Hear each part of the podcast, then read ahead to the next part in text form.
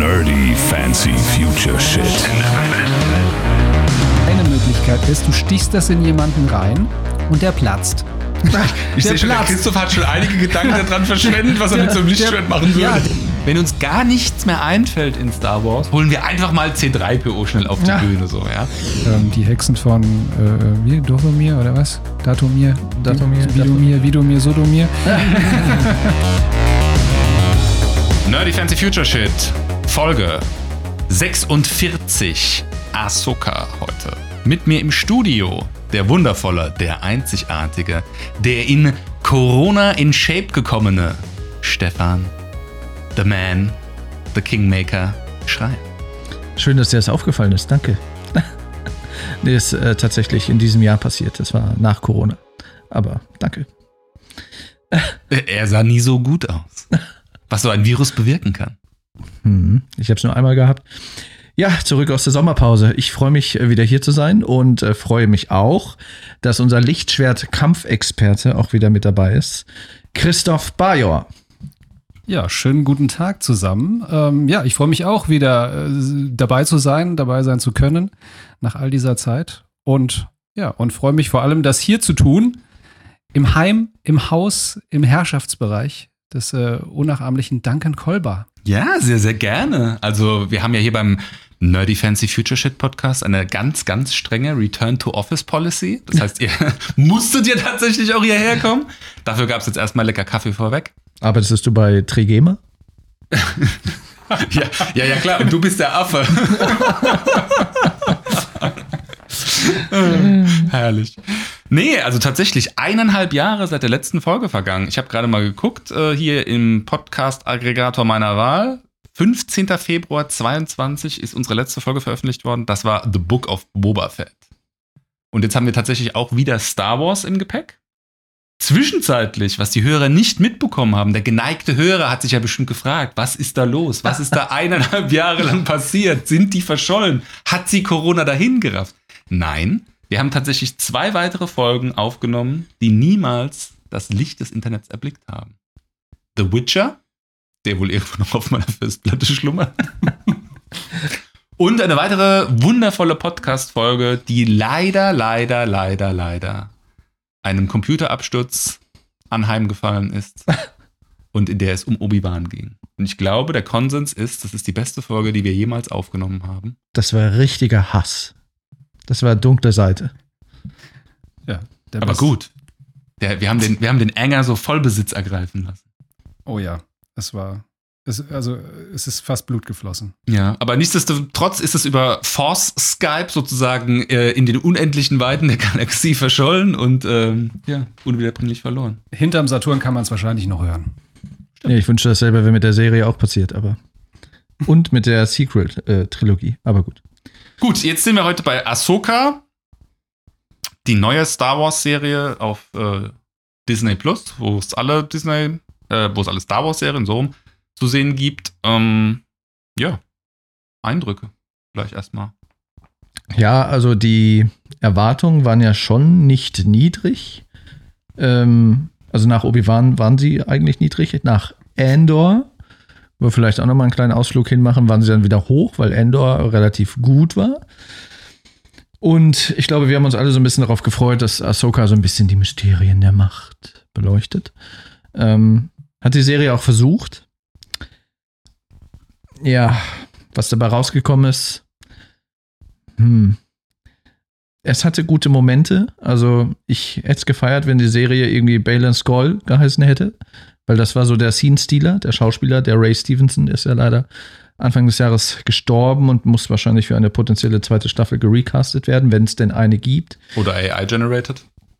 Oder das. Wahrscheinlich sogar, denke ich. Das ist so machen. Schauen wir mal, was wird. Es Ähm, wird. Wir freuen uns. Äh, ähm, ja, gucken wir mal. Also es war durchwachsen, muss ich sagen.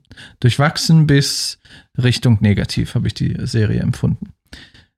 Weil die Erwartungen waren hoch, auch was ein Thrawn angeht. Da haben wir uns ja, glaube ich, auch alle drauf gefreut, zu gucken, okay, wie ist dieses Militärgenie? Herausgestellt hat sich, dass es kein Militärgenie ist.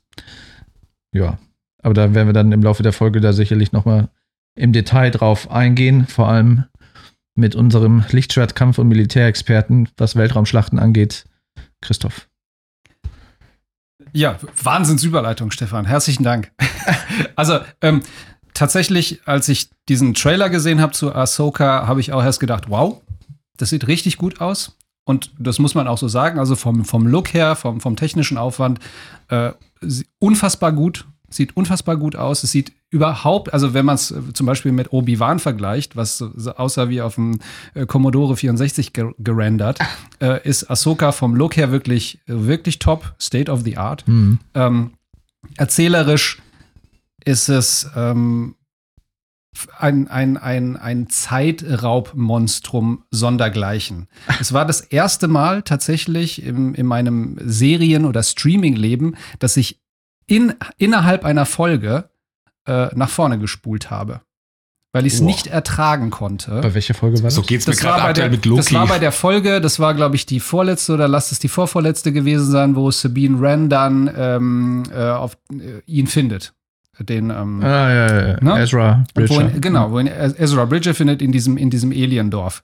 Wo sie da irgendwie da reinkommt und sich da die ganze Zeit umguckt und ah, und äh, ja, und da laufen welche und da laufen. Und du weißt als Zuschauer natürlich, ja, jetzt wird sie gleich Ezra sehen und treffen und hm, hm, hm. aber es zog sich und zog sich und habe ich gedacht, nee, das mache ich jetzt nicht mehr mit.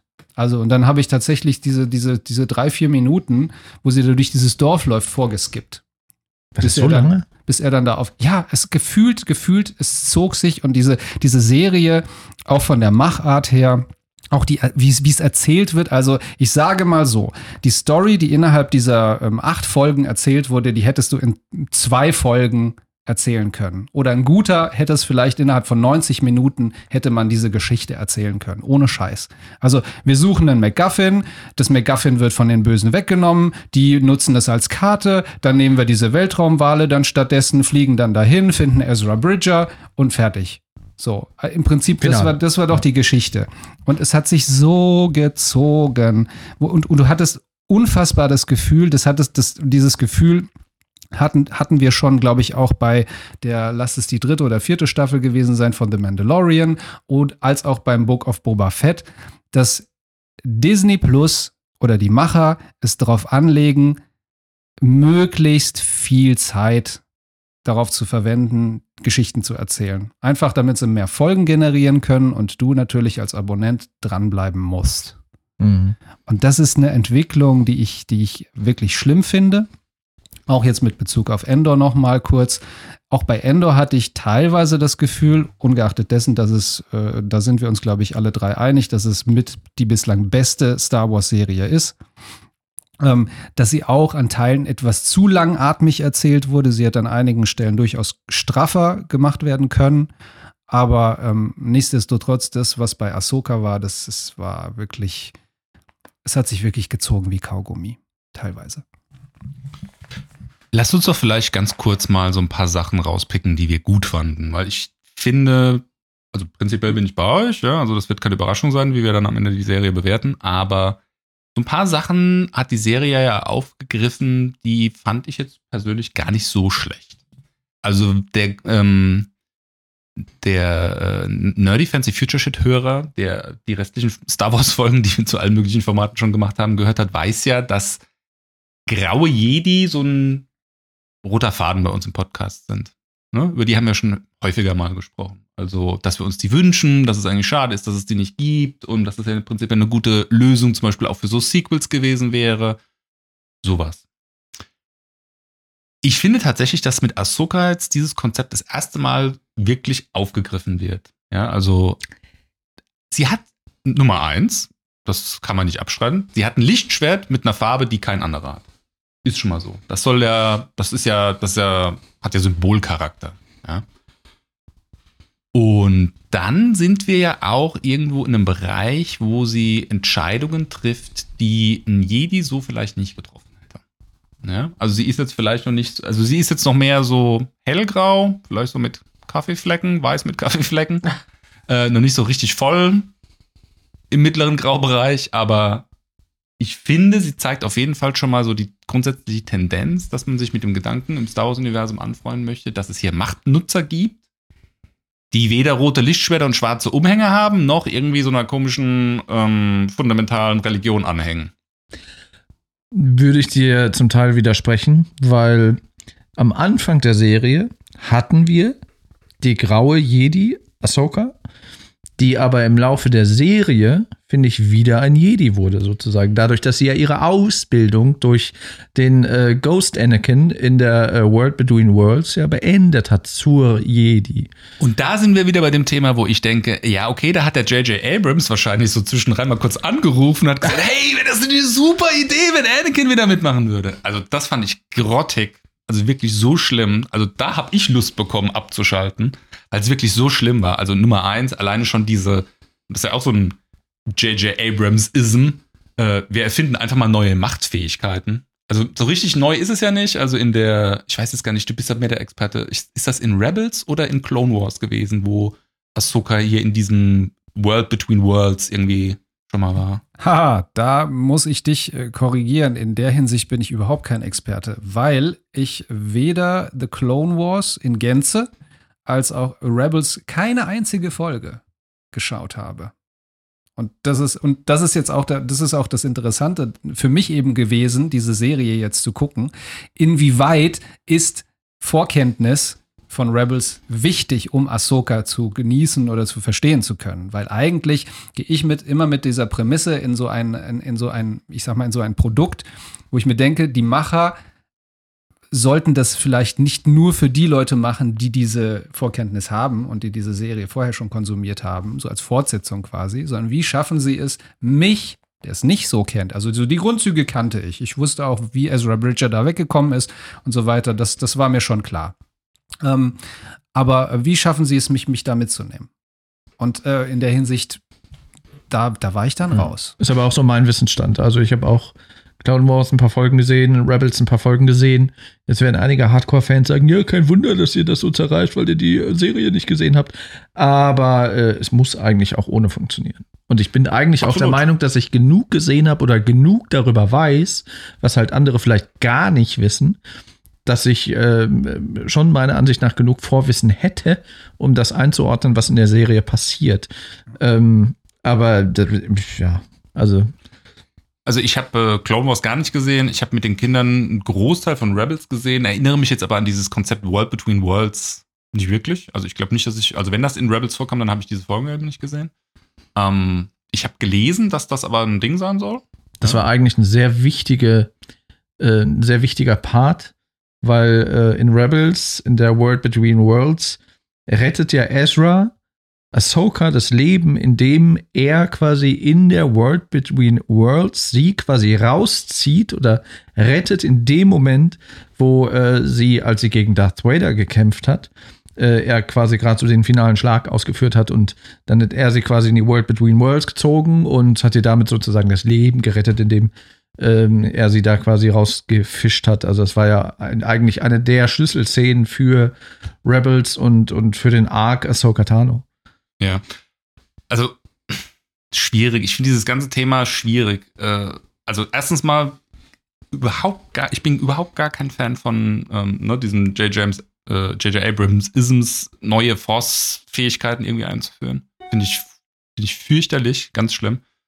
Ähm, auch dieses ganze Konzept, wie es gemacht ist. Also wir haben ja praktisch so eine Art Afterlife oder ja, World Between Worlds, also irgendwie so eine Zwischenwelt, so ein Fegefeuer oder sowas. Also das passt halt überhaupt nicht in Star Wars rein, finde ich. Wobei die Nummer natürlich nicht von Abrams, sondern von Dave Filoni kommt. Ja, ja, ja. Ich sage nur, weil, weil das ja, also in meiner Wahrnehmung zumindest was war, was erst Abrams angefangen hat in diesen Sequel-Filmen, die er dann damals aufgenommen hat, oder die er produziert hat, ähm, dass er einfach willkürlich Dinge, die ihm irgendwie in seinem Plot nützlich sind, plötzlich in der Macht ermöglicht, um halt die Geschichte in eine gewisse Richtung zu entwickeln. Ne? Ich sag nur Force Skype zwischen, ähm, zwischen Ben Solo oder äh, äh Kylo Ren und Kylo, Kylo Ren und Ray und tausend andere Sachen, die sie dann auch gemacht haben. Die Kette, die dann irgendwie da teleportiert wurde, die er da irgendwie da so, ne? Oder äh, auch hier Luke Skywalker am Ende, als er sich dann irgendwie als Hologramm da irgendwie quer durch die Galaxie. Also, es sind ja alles Sachen, die wir bis dahin nicht gesehen haben. Und genau das Gleiche haben wir jetzt hier in Asuka auch. So Fähigkeit, also gut, klar, okay, du kennst sie als äh, Fan von Clone Wars oder von Rebels vielleicht, aber ist, ich sag mal, im Star Wars Kanon hat die jetzt noch keine Rolle gespielt. So, das ist prinzipiell schon mal das erste Thema, was mich da stört. Nichtsdestotrotz, was ich ganz gut gemacht fand, war die Idee, dass es sich hier bei den Jedi und jetzt ganz konkret auch bei Ahsoka im Prinzip um sowas wie Kindersoldaten handelt. Ne? Und dass du damit einhergehend ja auch als Jedi oder graue Jedi, wie auch immer, so eine Art äh, PTSD irgendwie aus dem Krieg irgendwie mitbringst. So. Und dass das was ist, was dein Leben auch tatsächlich irgendwie beeinflusst und was eine konkrete Rolle in, in deinem Ist-Zustand auch irgendwie spielt, was einen Einfluss auf dich hat. Ne? Das fand ich wiederum eine ganz interessante Idee, weil das ist ja bisher bei Star Wars nie Thema gewesen. Krieg ist irgendwie Spiel. Leute enthaupten, Gliedmaßen abschlagen, das ist, gehört zum guten Ton. Da schläft man auch nicht schlecht, wenn man das gemacht hat ja. oder sowas, ja. Also diese grundsätzliche Idee, sich mit dem Thema Krieg mal im Kontext von Star Wars so auseinanderzusetzen, dass das halt auch was Negatives ist, dass es negative Eigenschaften hat und auch Einflüsse auf die Menschen, die auf die Protagonisten, die da drin eine Rolle spielen. Das fand ich als grundsätzliche Idee jetzt für, ein, für eine Star Wars-Serie jetzt gar nicht mal so schlecht. Aber die Umsetzung, wie es gemacht wurde, fürchterlich.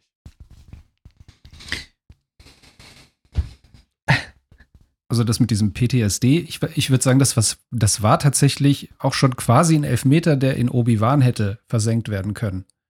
Weil da gab es ja, glaube ich, direkt zu Beginn der Szene, ja, diesen, diesen, ähm, ähm, da wurde ja gezeigt, dieser Ambush der, der, ähm, der Clone Trooper, die dann die, ähm, den, den Jedi-Tempel stürmen und wo dann diese Kinder gerettet werden müssen, diese Kindergruppe und wo dann, ne, sie, die, die eine dann äh, quasi von Anakin erstochen wird und, und dadurch traumatisiert, wie auch immer. Also da, da, da war schon was angelegt in der Hinsicht, aber da, das wird natürlich auch komplett, komplett äh, weggelassen und es ging dann in eine ganz andere Richtung. Ernsthaft das Thema bei Disney? Nein, machen wir nicht. Ja, ja, also das ist so, das ist so, ähm, bei Endor sieht es dann natürlich ein bisschen anders aus, aber bei Endor merkst du, dass, dass, da weder ein Dave Filoni noch ein John Favreau da irgendwie die Hand im Spiel hatte bei der Konzeption und bei der Umsetzung der Serie, beim Skripten vor allem.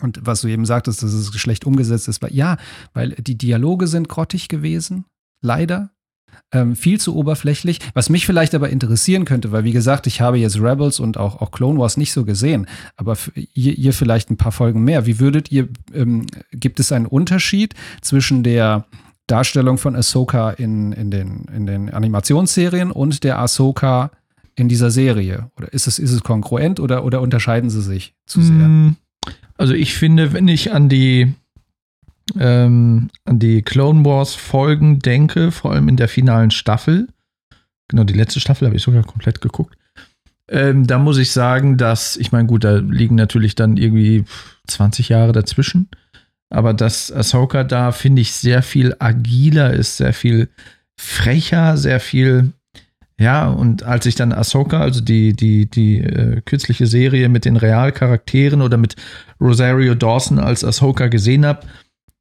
fand ich das überhaupt nicht vergleichbar, wie man Ahsoka quasi aus Clone Wars kannte. Sie ist ja auch bei Rebels aufgetaucht, da bin ich jetzt nicht so drin. Ich glaube, da war sie schon ein bisschen gesettelter. Da sind ja auch ein paar Jahre vergangen, weil Rebels halt während der Rebellion spielt und es da natürlich auch einen Zeitsprung gab.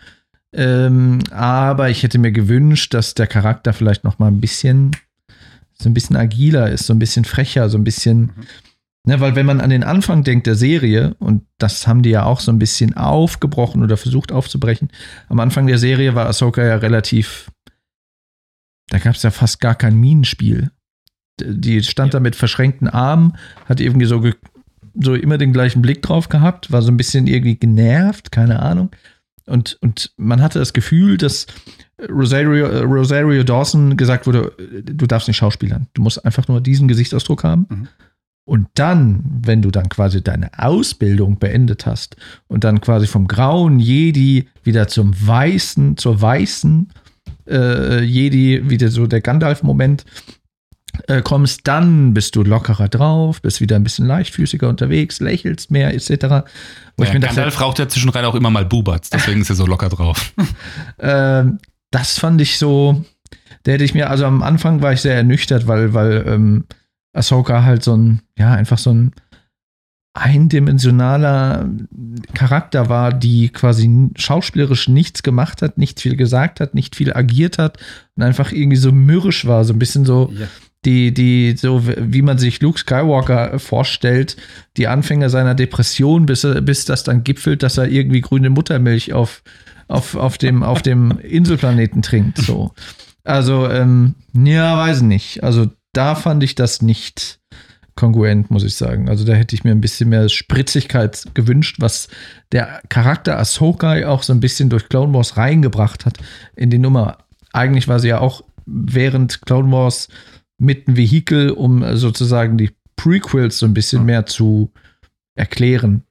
Nichts anderes war ja Clone Wars. Also es war ja einfach nur quasi eine Serie, um quasi zu erklären, okay, was ist währenddessen passiert, um so ein bisschen so die, das schlechte Image der Prequels vielleicht nochmal so ein bisschen zu, zu fixen. Ähm, was, glaube ich, auch derselbe Grund ist, warum es halt das Mandoverse zwischen der äh, Episode 6 und Episode 7 jetzt gibt, weil alles läuft ja darauf hin, um irgendwann mal die First Order zu erklären. Was ja die gleiche Zeit ist, in der auch Asuka spielt. Ja, ja, genau, genau. Und ähm, ja, es ist halt, ich finde es halt immer schwierig, wenn man Serien kreiert, die dazu da sind, sozusagen ähm, eine Filmtrilogie zu erklären und zu fixen. Was bei der Prequel-Trilogie absolut notwendig ist, weil die halt einfach nicht gut war. Aber so wie sie es gerade fixen, ist es auch nicht optimal. Diese, genau dieser Aspekt, den du jetzt angesprochen hast, mit diesem, ich sag's, Underacting, ja, dieses, dieses sehr stoische, sehr zurückgenommene. Das galt aber nicht nur für Ahsoka. Das fand ich galt auch sowohl für Sabine Wren und auch für ähm, die, äh, die Generalin. Ich habe jetzt ihren Namen vergessen. Ja, die Hera. Hera. Ähm, die, auch die, die, waren, die waren auch sehr zurückgenommen, sehr immer der gleiche Gesichtsausdruck, sehr stoisch, sehr ernst, wo du auch dann als, als Zuschauer das Problem hattest, da so ein bisschen, ein bisschen Anknüpfungspunkt zu finden. Klar, bei Sabine Wren wurde einmal so dieser rebellische Moment von ihr gezeigt, wo sie nicht an dieser Zeremonie teilnehmen möchte und dann lieber stattdessen auf der Autobahn da rumheizt. Ähm, ja, okay, aber das hat sich nicht in ihrem Spiel und in ihrem Minenspiel irgendwie zu, gespiegelt. Ich fand sie, ich fand sie sehr, die hatten alle einen Stock im Arsch, sagen wir es jetzt mal so. Es ist wie, wie bei Shinhati. Genauso, die hat auch gleich, immer ja. gleich geguckt. Ja, ja. und, und das, ich, ich verstehe es nicht, äh, warum man als, als Regisseur das so, ähm, so inszeniert. Und auch noch mal dazu den Punkt zu diesem Zeitrauben. Ich hatte es äh, äh, anfangs mal erwähnt oder eigentlich noch nicht, dann mache ich es jetzt. Ähm, diese, diese Dialoge die so gefilmt wurden, dass jemand hat etwas gesagt. Ja, was hältst du denn von dieser Situation? Ein Mississippi, zwei Mississippi, drei Mississippi. Dann kam die Antwort. Und so wurden die Dialoge, wo ich mir dachte, warum macht ihr das? Wollt ihr da? Es wurden einfach wertvolle Sekunden verschwendet, wo du Schnitt, Gegenschnitt, Antwort, äh, äh oder äh, Aktion, Reaktion, Aktion, Reaktion und immer diese Pause dazwischen, das komplett auch das Tempo rausgenommen hat es, es ist ja sowieso nicht allzu viel passiert in diesen Folgen, weil es ja so extrem langgezogen war. Aber dann auch noch das, und wo ich mir dachte, warum macht ihr das? Wer hat denn diese, diese, diese Folgen geschnitten? Mhm. Aber stell dir vor, die Folgen wären 20 Minuten lang gewesen statt 40. Dann wären die auch alle auf die Barrikaden gegangen und gedacht, oh, die Folgen sind viel zu kurz. Ja. Ja. Es wird halt Fleisch auf dem Knochen, ne? Also, ich meine, das kannst du ja über die Serie sagen. Die ist am Ende im, im Season One Finale äh, ist die ja eigentlich da, wo die Serie hätte auch losgehen können. Ja, man hätte praktisch äh, die erste Folge ist die, die äh, sich mit dem Thema beschäftigt, wie kommen die mit diesen Space-Wahlen da irgendwie in diese andere Galaxis. Dann ist Thrawn da, ähm, Ezra Bridger wird abgeholt, so, und dann geht's praktisch los. Das wäre jetzt praktisch das Setting gewesen, wie ich das als sinnig irgendwie empfunden hätte. Aber du bist ja praktisch in Folge 1 reingekommen und wenn du jetzt aus Rebels weißt, dass Ezra da mit Thrawn irgendwie, also ich habe diese konkrete Folge mit den Kindern leider nicht geguckt, deswegen wusste ich das jetzt nicht genau.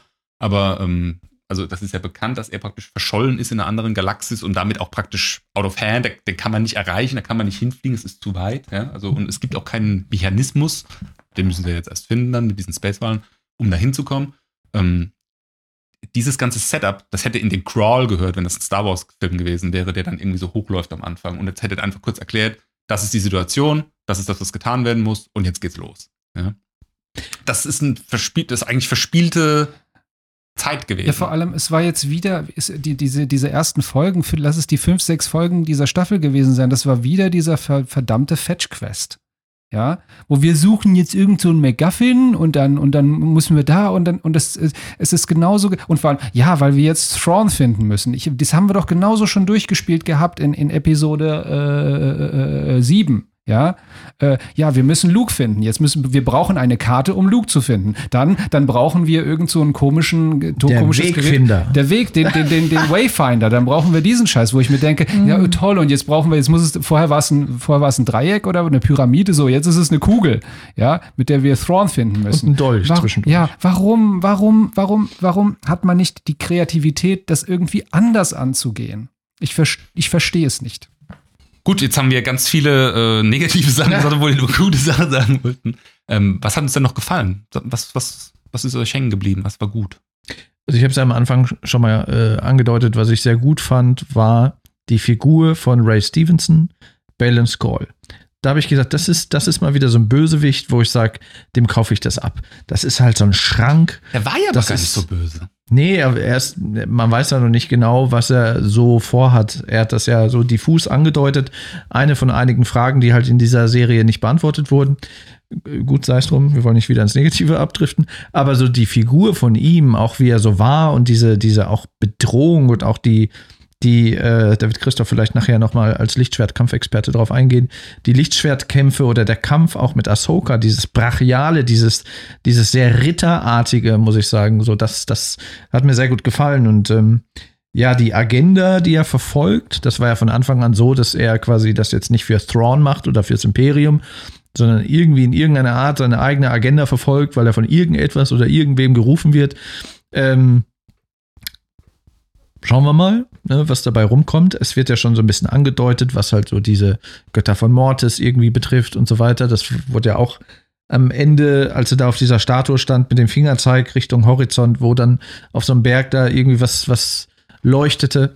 Ähm, das äh, ist ja quasi schon so ein Callback auf diese, auf diese Mortis-Götter, die in Clone Wars äh, stattgefunden haben, die halt so die, die Macht verkörpern, also die Tochter, der Sohn und der Vater. Ähm, dass es halt irgendwas damit zu tun hat, was schon interessant ist auf der einen Seite, wenn man es nur auf diesen Clone Wars Kosmos beschränkt, ähm, aber was halt insgesamt Star Wars mäßig mir schon wieder too much ist. Aber äh, wie gesagt, Balin Skull, gespielt von Ray Stevenson, absoluter Scene-Stealer und so diese, diese Art und Weise, wie er auch gekämpft hat, fand ich, fand ich gut. Äh, ich muss ja ganz ehrlich sagen, ich bin der Meinung, am Anfang, äh, ich glaube, sogar erste Folge, wird ja gleich mal irgendwie abgeschlachtet, so à la äh, Darth Vader in Rogue One, der da durch den äh, durch diesen Gang läuft und Ja. äh, die ganzen Re Rebellensoldaten da irgendwie umbringt. Das machen sie ja am Anfang auch mit einem Schiff der Neuen Republik. Äh, da kommt er als Sith oder halt auf jeden Fall irgendwie Dark Side of the Force User irgendwie rüber. Im Verlauf der Serie weicht das aber immer mehr auf. Er hat zwar ein rotes Lichtschwert, aber er sagt an einem Punkt auch irgendwie, ja, Ahsoka ist orange töten. übrigens, das Lichtschwert. Ist es, ist ist es gar nicht rot? Ja? Okay, das ist wahrscheinlich wieder so ein Streaming-Phänomen wie bei Game of Thrones, das man nicht richtig sieht.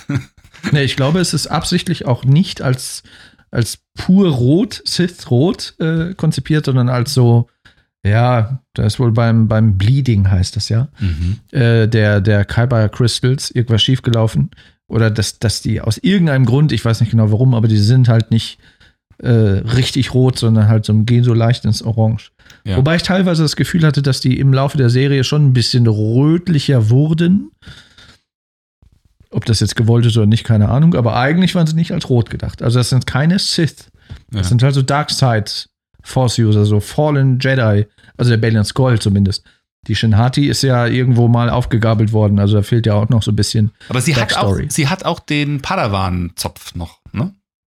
Ja, ja, ja. Aber das ist nicht Jedi-Orden-mäßig. Ja, aber trotzdem, also der, der Padawan-Zopf ist ja was, was, was Jedi-spezifisch ist. Das hatten jetzt die Sith in den bekannten Star Wars-Filmen bisher nie. Das Ja, war das- kein Kriterium. Da scheint ja auch etwas zu sein, was der Skull m- übernommen hat, weil er hat ja auch in der Serie gesagt, was auch interessant war, die Idee von dem Jedi-Orden findet er eigentlich gut, aber die Umsetzung war halt ein bisschen, naja, aus diversen Gründen, weswegen er sagt, er will diesen Kreislauf von Imperium ist an der Macht, wird dann gestürzt, dann ist wieder die Republik an der Macht, wird wieder gestürzt vom Imperium oder von den Sith, dass er diesen Kreislauf ja irgendwie auf irgendeine Art und Weise unterbrechen will, mit Hilfe dessen, was er auf Peridia, auf diesem Planeten in der anderen Galaxie sucht. Und da wird es jetzt für mich super interessant. Also, ich meine, jetzt ist natürlich alles irgendwie Fantasterei, nebulös und so weiter und in die Zukunft irgendwie vermuten. Aber was ja jetzt passieren könnte, wäre, dass hier ähm, ja in einer anderen Galaxis, andere Regeln, die Macht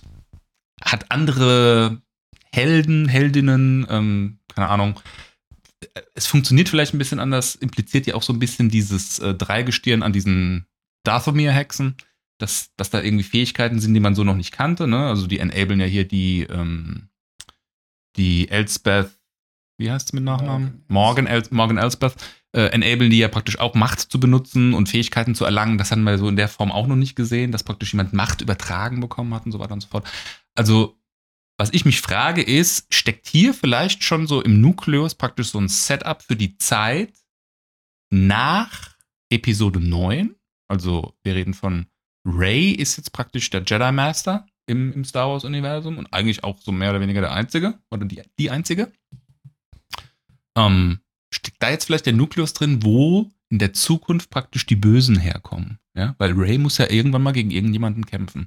Und irgendwie zu sagen, so, ja gut, der Imperator ist jetzt tot, alle Bösen sind jetzt tot und irgendwo kommt halt irgendwer her, ist ja irgendwie ein blödes Setup. Ist das vielleicht schon praktisch die Vorbereitung für das, was jetzt in Zukunft ein Problem darstellen wird? Fände ich eine interessante Idee. Weiß nicht, ob sie das so aufgreifen, aber könnte ich mir gut vorstellen und das würde ich sogar auch kaufen. Da würde ich sagen, okay, wenn ihr mir das jetzt so vorbereitet, lange Hand, ja, das ist ja schon, das geht jetzt schon so ein bisschen so in die Game of Thrones Richtung. So, da passiert am Anfang was, was dann irgendwie gegen Ende irgendwelche Auswirkungen hat. So. Das würde ich halt gar nicht so schlecht finden. So. Weiß jetzt nicht, ob es so gemeint ist, aber fände ich gut. Es gibt ja die ein oder anderen Theorien dazu auch, weil es gibt ja im Legends-Bereich eigentlich die Zeit nach Episode 6, wo sozusagen unsere Galaxie, also die Star Wars Galaxie, überfallen wird von den Yusang Wong, die halt irgendwie komplett organische Lebewesen sind mit organischen Raumschiffen und organischen Waffen und whatever, äh, die halt auch nicht äh, beeinflussbar sind von der Macht, warum auch immer. Ähm, das wird in der Form wahrscheinlich nicht aufgegriffen. Die Frage ist, ob es äh, die, die Datumir-Hexen sind, wenn die vielleicht auch wieder so als Volk enabled werd, werden wird. Ähm, dadurch, dass halt mutmaßlich, weiß man ja auch nicht genau, in den äh, Kisten, die da verladen wurden, weswegen das ja alles ewig lange über drei Folgen äh, gezogen wurde, dass die da halt abfliegen konnten, dass das halt auch äh, Leichen sind von Hexen oder eingefrorene Hexen oder wie auch immer, dass die halt eine Rolle spielen. Es könnte sein, was ich auch spannend fand, war die, die Rasse der Sepho. Ähm, die wird das man. Schildkröten. Schildkröten? Nee das, nee, das sind die Noti oder wie die heißen. Die Sepho sind quasi auch so eine ganz ur, uralte Rasse, die ähm, quasi etabliert wurden oder mal aufgegriffen wurden in dem Videospiel äh, Jedi Fallen Order. Ähm, wo halt, ähm, ich habe ich hab sogar bis zu dem, bis zu dem Punkt habe ich, glaube ich, auch gezockt seinerzeit, ist schon irgendwie drei, vier Jahre her. Ähm, wo halt ein so ein Jedi-Meister so hologrammartig dem Cal Kestis, also der Figur, die man spielt, sozusagen von den Sepho erklärt und, und erzählt und dass es die halt damals mal gab und dass die dann halt in, von, von einer anderen Galaxie in die Star Wars Galaxie gelangt sind und so weiter und so fort, haben wohl auch was mit Datumir und den Hexen zu tun. Und ein Indiz dafür ist beispielsweise, dass man so dieselben Runen oder dieselben Schriftzeichen, die es auch in diesem Videospiel gibt, auch an der Wand von diesem Hexentempel sieht. Äh, in der Szene, wo quasi Thrawn und ähm, äh, äh Balin Skoll und Shinhati und Elsbeth ähm, da draußen stehen und dann quasi ähm, ähm, äh, Sabine Wren hinterher schauen, als sie da quasi auf diesem, auf diesem, auf dieser Pferderatte da irgendwie Richtung, Richtung Ezra reitet, da sieht man das im Hintergrund, was auch eine Theorie war, dass die da halt auch irgendwie über kurz oder lang auch etabliert werden könnten, zurückkehren könnten, wie auch immer. Also es gibt da schon so ein paar Mysterien, die halt diese Serie gerade einfach aufgemacht hat, von denen wir aber nicht wissen, in welche Richtung das geht. Egal, ob es jetzt im Mandoverse weitergeht damit oder in dem Dave Filoni-Film, der das ja alles so ein bisschen zusammenfassen soll. Oder, wie du sagtest, irgendwann in einer Zeit nach den Prequels, Sequels. Aber das Spannende wird ja dann tatsächlich sein, jetzt äh, genau das, was ihr jetzt so erzählt habt, all das, was hier jetzt so angeteasert wird, das muss ja, lass mich jetzt lügen, aber ich sag mal sozusagen innerhalb von 20 Jahren der Zeitrechnung wieder abgeräumt werden. Wenn dann jetzt The First Order, also wenn wir jetzt dann mit Episode 7 sozusagen einsteigen, weil das ist ja alles, was jetzt so davor geschieht noch, ne? Bis zum, wie sich die First Order dann entwickelt. Ähm, das wird ja dann, das ist ja dann alles dann sozusagen kein Thema mehr. Also, aber um nochmal auf das Positive einzugehen, im, im Prinzip, da würde ich mich auch gern äh, Stefan auch anschließen. Balin für mich wirklich auch der interessanteste Charakter, gerade diese Ambivalenz, weil du selber als, als, als Zuschauer nicht genau festmachen kannst, also bin ich jetzt für ihn, finde ich ihn gut, äh, kann ich mit ihm sympathisieren, kann ich dann irgendwas andocken? Äh, und teilweise ja, teilweise nein. Und das sind immer die spannendsten Charaktere, sowieso. Ähm, und, und vor allem, weil er auch nicht so schablonenhaft äh, ist. Und daran zeigt sich auch, dass, dass, äh, wie, wie gut Ray Stevenson als Schauspieler ist, weil er, das muss man auch sagen, äh, dialogmäßig und so hat, wurde ihm nicht viel gegeben. Also es wurde ihm nicht viel gegeben, wo er textlich mitarbeiten konnte. Sehr wenige, sehr wenige Szenen, wo er wirklich gesprochen hat und so. Aber wenn, dann hat er es wirklich so gut delivered und auch überhaupt die Gestik, die Statur und alles, das, das, das, das hat er transportieren können. Ja. Also es ist auch sehr, sehr schade, äh, dass, dass, er, dass er verstorben ist. Ähm, er hätte diese Figur wunderbar, wunderbar weiterentwickeln können, weil wie schon, schon mit diesem wenigen, was er zeigen konnte, hat er einen, hat er einen gefesselt. Absolut, ja. Also du hast ja erkannt, äh, er ist ja, obwohl er der Antagonist sein soll, er ist ja weder wie der Imperator The Big Bad, noch ist er wie äh, Darth Vader The Dragon. Er ist ja im Prinzip, äh, um in so TV-Tropussen weiterzusprechen, sowas wie der Blood Knight, also der, der zwar böse ist, aber ja, irgendwie mehr oder weniger im Hintergrund doch irgendwie gute Intentionen, irgendwas, irgendwas Positives vor. Ja, das lässt sich schon ablesen und das in diesen wenigen Szenen, die er da hatte, zu transportieren, ist auch schon nicht schlecht. Da stehe ich 100% zu. Ja, also das war so mein, mein, mein Lichtblick in der Serie. Gut, also was, was passiert? Fassen wir das mal ganz kurz zusammen. Ihr habt ja keine Lichtblicke oder sind wir uns da einfach alle einig und das ist das Einzige, was wir gut finden? Das ist, ja, das ist das Schwierige. Also, was mir dann immer noch einfällt, also. Na, Hu Yang, der hat mir gefallen. Ich mag ja die Roboter, wie ihr wisst. Ja. Ja. Ja, ja, ja, ja, gehe ich ja, mit. Ja. Ich finde es ein bisschen unlogisch, dass er 25.000 Jahre alt sein soll. Aber äh, sei es Hat das gesagt? 25.000 Jahre? Ja, das, das, das, ich glaube, das wurde gesagt, dass der 25.000 Jahre alt ist. Ah, deswegen hat er auch diesen Retro-Future-Look. Ja, also es wurde, glaube ich, gesagt, dass er irgendwie Generationen von äh, Jedi beigebracht hat, wie man Lichtschwerter baut. Stimmt. Sieht aus wie der Großvater aus, von dem Roboter aus Metropolis. Ja. stimmt. Das stimmt. Der wurde oft saniert. Ja. Und der hat noch 75 Prozent seiner Originalteile. Das hat er auch gesagt in der Serie.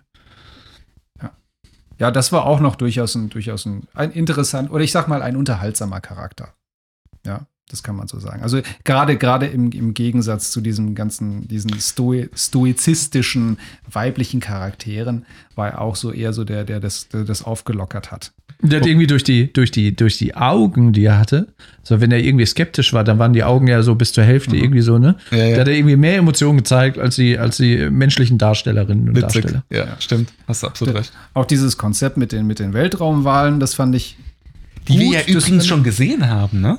ist euch das aufgefallen? Die äh, kommen in The Mandalorian, kommen die einmal ganz kurz vor. Grogu tastet irgendwie gegen diese Kuppel, die sie ihm in dieses äh, äh, ähm, Naboo Starship da irgendwie eingebaut haben und dann guckt und dann sieht er oben, wie so ein Sternenwall im Hyperraum ist. Also da ist schon Foreshadowing. Also ich, ich vermute mal ganz stark, dass das heißt am Ende des Tages, dass Mando Ezra, äh, nee, nicht Ezra, äh, Sabine und Ahsoka abholt am Ende des Tages oder so irgendwas in der Hinsicht. Ja, oder in dem Moment haben Ahsoka und Hu Yang quasi äh, Mando überholt weil die sind ja hyperraummäßig viel schneller unterwegs, weil die in einer anderen Galaxie sind.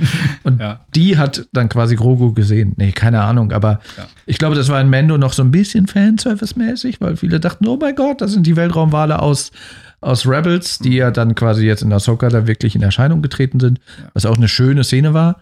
Äh, als die auf dem äh, Planeten noch in der Star Wars Galaxie da quasi in diesen Wolken aufgetaucht sind und es da kurz noch diese Verfolgungsjagd gab äh, zwischen den Tentakeln her und äh, bis die sich dann quasi in, in, dem, in dem Maul eines äh, Purgles, eines Weltraumwalls, dann quasi äh, reingeflogen sind und dann quasi per Anhalter mitgenommen wurden. Aber das war auch eine, eine schöne Szene, muss ich sagen, als sie das erste Mal so wirklich so in Live-Action in Erscheinung getreten sind. Und noch ein Aspekt, der Soundtrack. Ich fand, ich fand den, den Score ziemlich gut. Also auch gerade das Intro, wobei das Intro ja immer ganz am Ende gezeigt wird, ähm, fand ich gut. Also ich fand auch das Intro tatsächlich sehr, sehr gut. Hat mich äh, total an Game of Thrones Intro auch erinnert. Es war einfach schön animiert und es, ich habe es mir jedes Mal angeguckt, weil ich es einfach gut fand. Hm, hm. Hat mir gefallen. Ja, ja. Haben wir sonst noch Tja, positive das ist, Punkte? es ist, so betretene Stille. es ist echt, äh, ja, weiß ich nicht. Also, ach so, was ich auch äh, ähm, spannend fand, tatsächlich den äh, Thrawns äh, Sternzerstörer, den Look und auch so seine Garnison. Sh Shabby Chic Star ja, Destroyer. Shabby, ja, shabby chic und, und überhaupt wie die Stormtrooper aussahen, äh, fand ich ganz spannend, weil ich, also wo du dich dann natürlich fragst, so, warum sehen die so aus? Was ist denn da passiert? Also das hat so ein bisschen, ein bisschen Ja, so Fantasie- sehen Zombie-Trooper halt nun mal aus. Ja, das mit den Zombie-Troopern, das kam ja später und das war. Die sind ja erstmal noch keine das Zombies, war ja- aber so ja- dieses ja abgewrackte. unsäglich. Das, das fand ich ganz spannend. Also, ähm, das war, das war was, das war mal was, es war natürlich was Bekanntes, aber, aber es hat halt einen neuen, neuen, neuen Look irgendwie gehabt. Und sowas, sowas habe ich lieber als, als so ein, so ein plattes Member Barry wie äh, eben Anakin Ghost. Ja, wo du sagst, ah ja, kenne ich, ah, da ist er wieder. Ja. Ähm, nee, also das, das fand ich auch ganz Ja, ja. interessant und spannend. Und der ist ja mit seinem Schiff, glaube ich, also könnte ich mir vorstellen, man denkt ja immer so, ah ja gut, der ist da mit seinem Schiff irgendwie in der Galaxie zehn Jahre rumgedümpelt. Ich glaube, er ist zehn Jahre auf dem, auf dem fucking Planeten rumgeschippert, weil er nicht die Atmosphäre verlassen konnte. Weil man ja sieht, auch bei der Rückansicht des Schiffes, da sind ja nur irgendwie zwei oder vier dieser kleinen Triebwerke da am Laufen. Und diese großen Dinger, die, die zwei außen und das große in der Mitte, ist ja irgendwie zerstört und offline irgendwie. Ja. Ich glaube, der konnte quasi, war zehn Jahre wirklich auf diesem Planeten gefangen.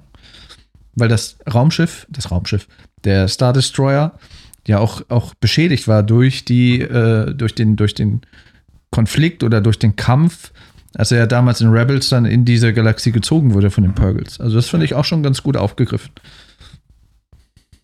Ja. Gut, wollen wir vielleicht mal ganz kurz irgendwie Revue passieren lassen, was in der Staffel passiert. Mhm.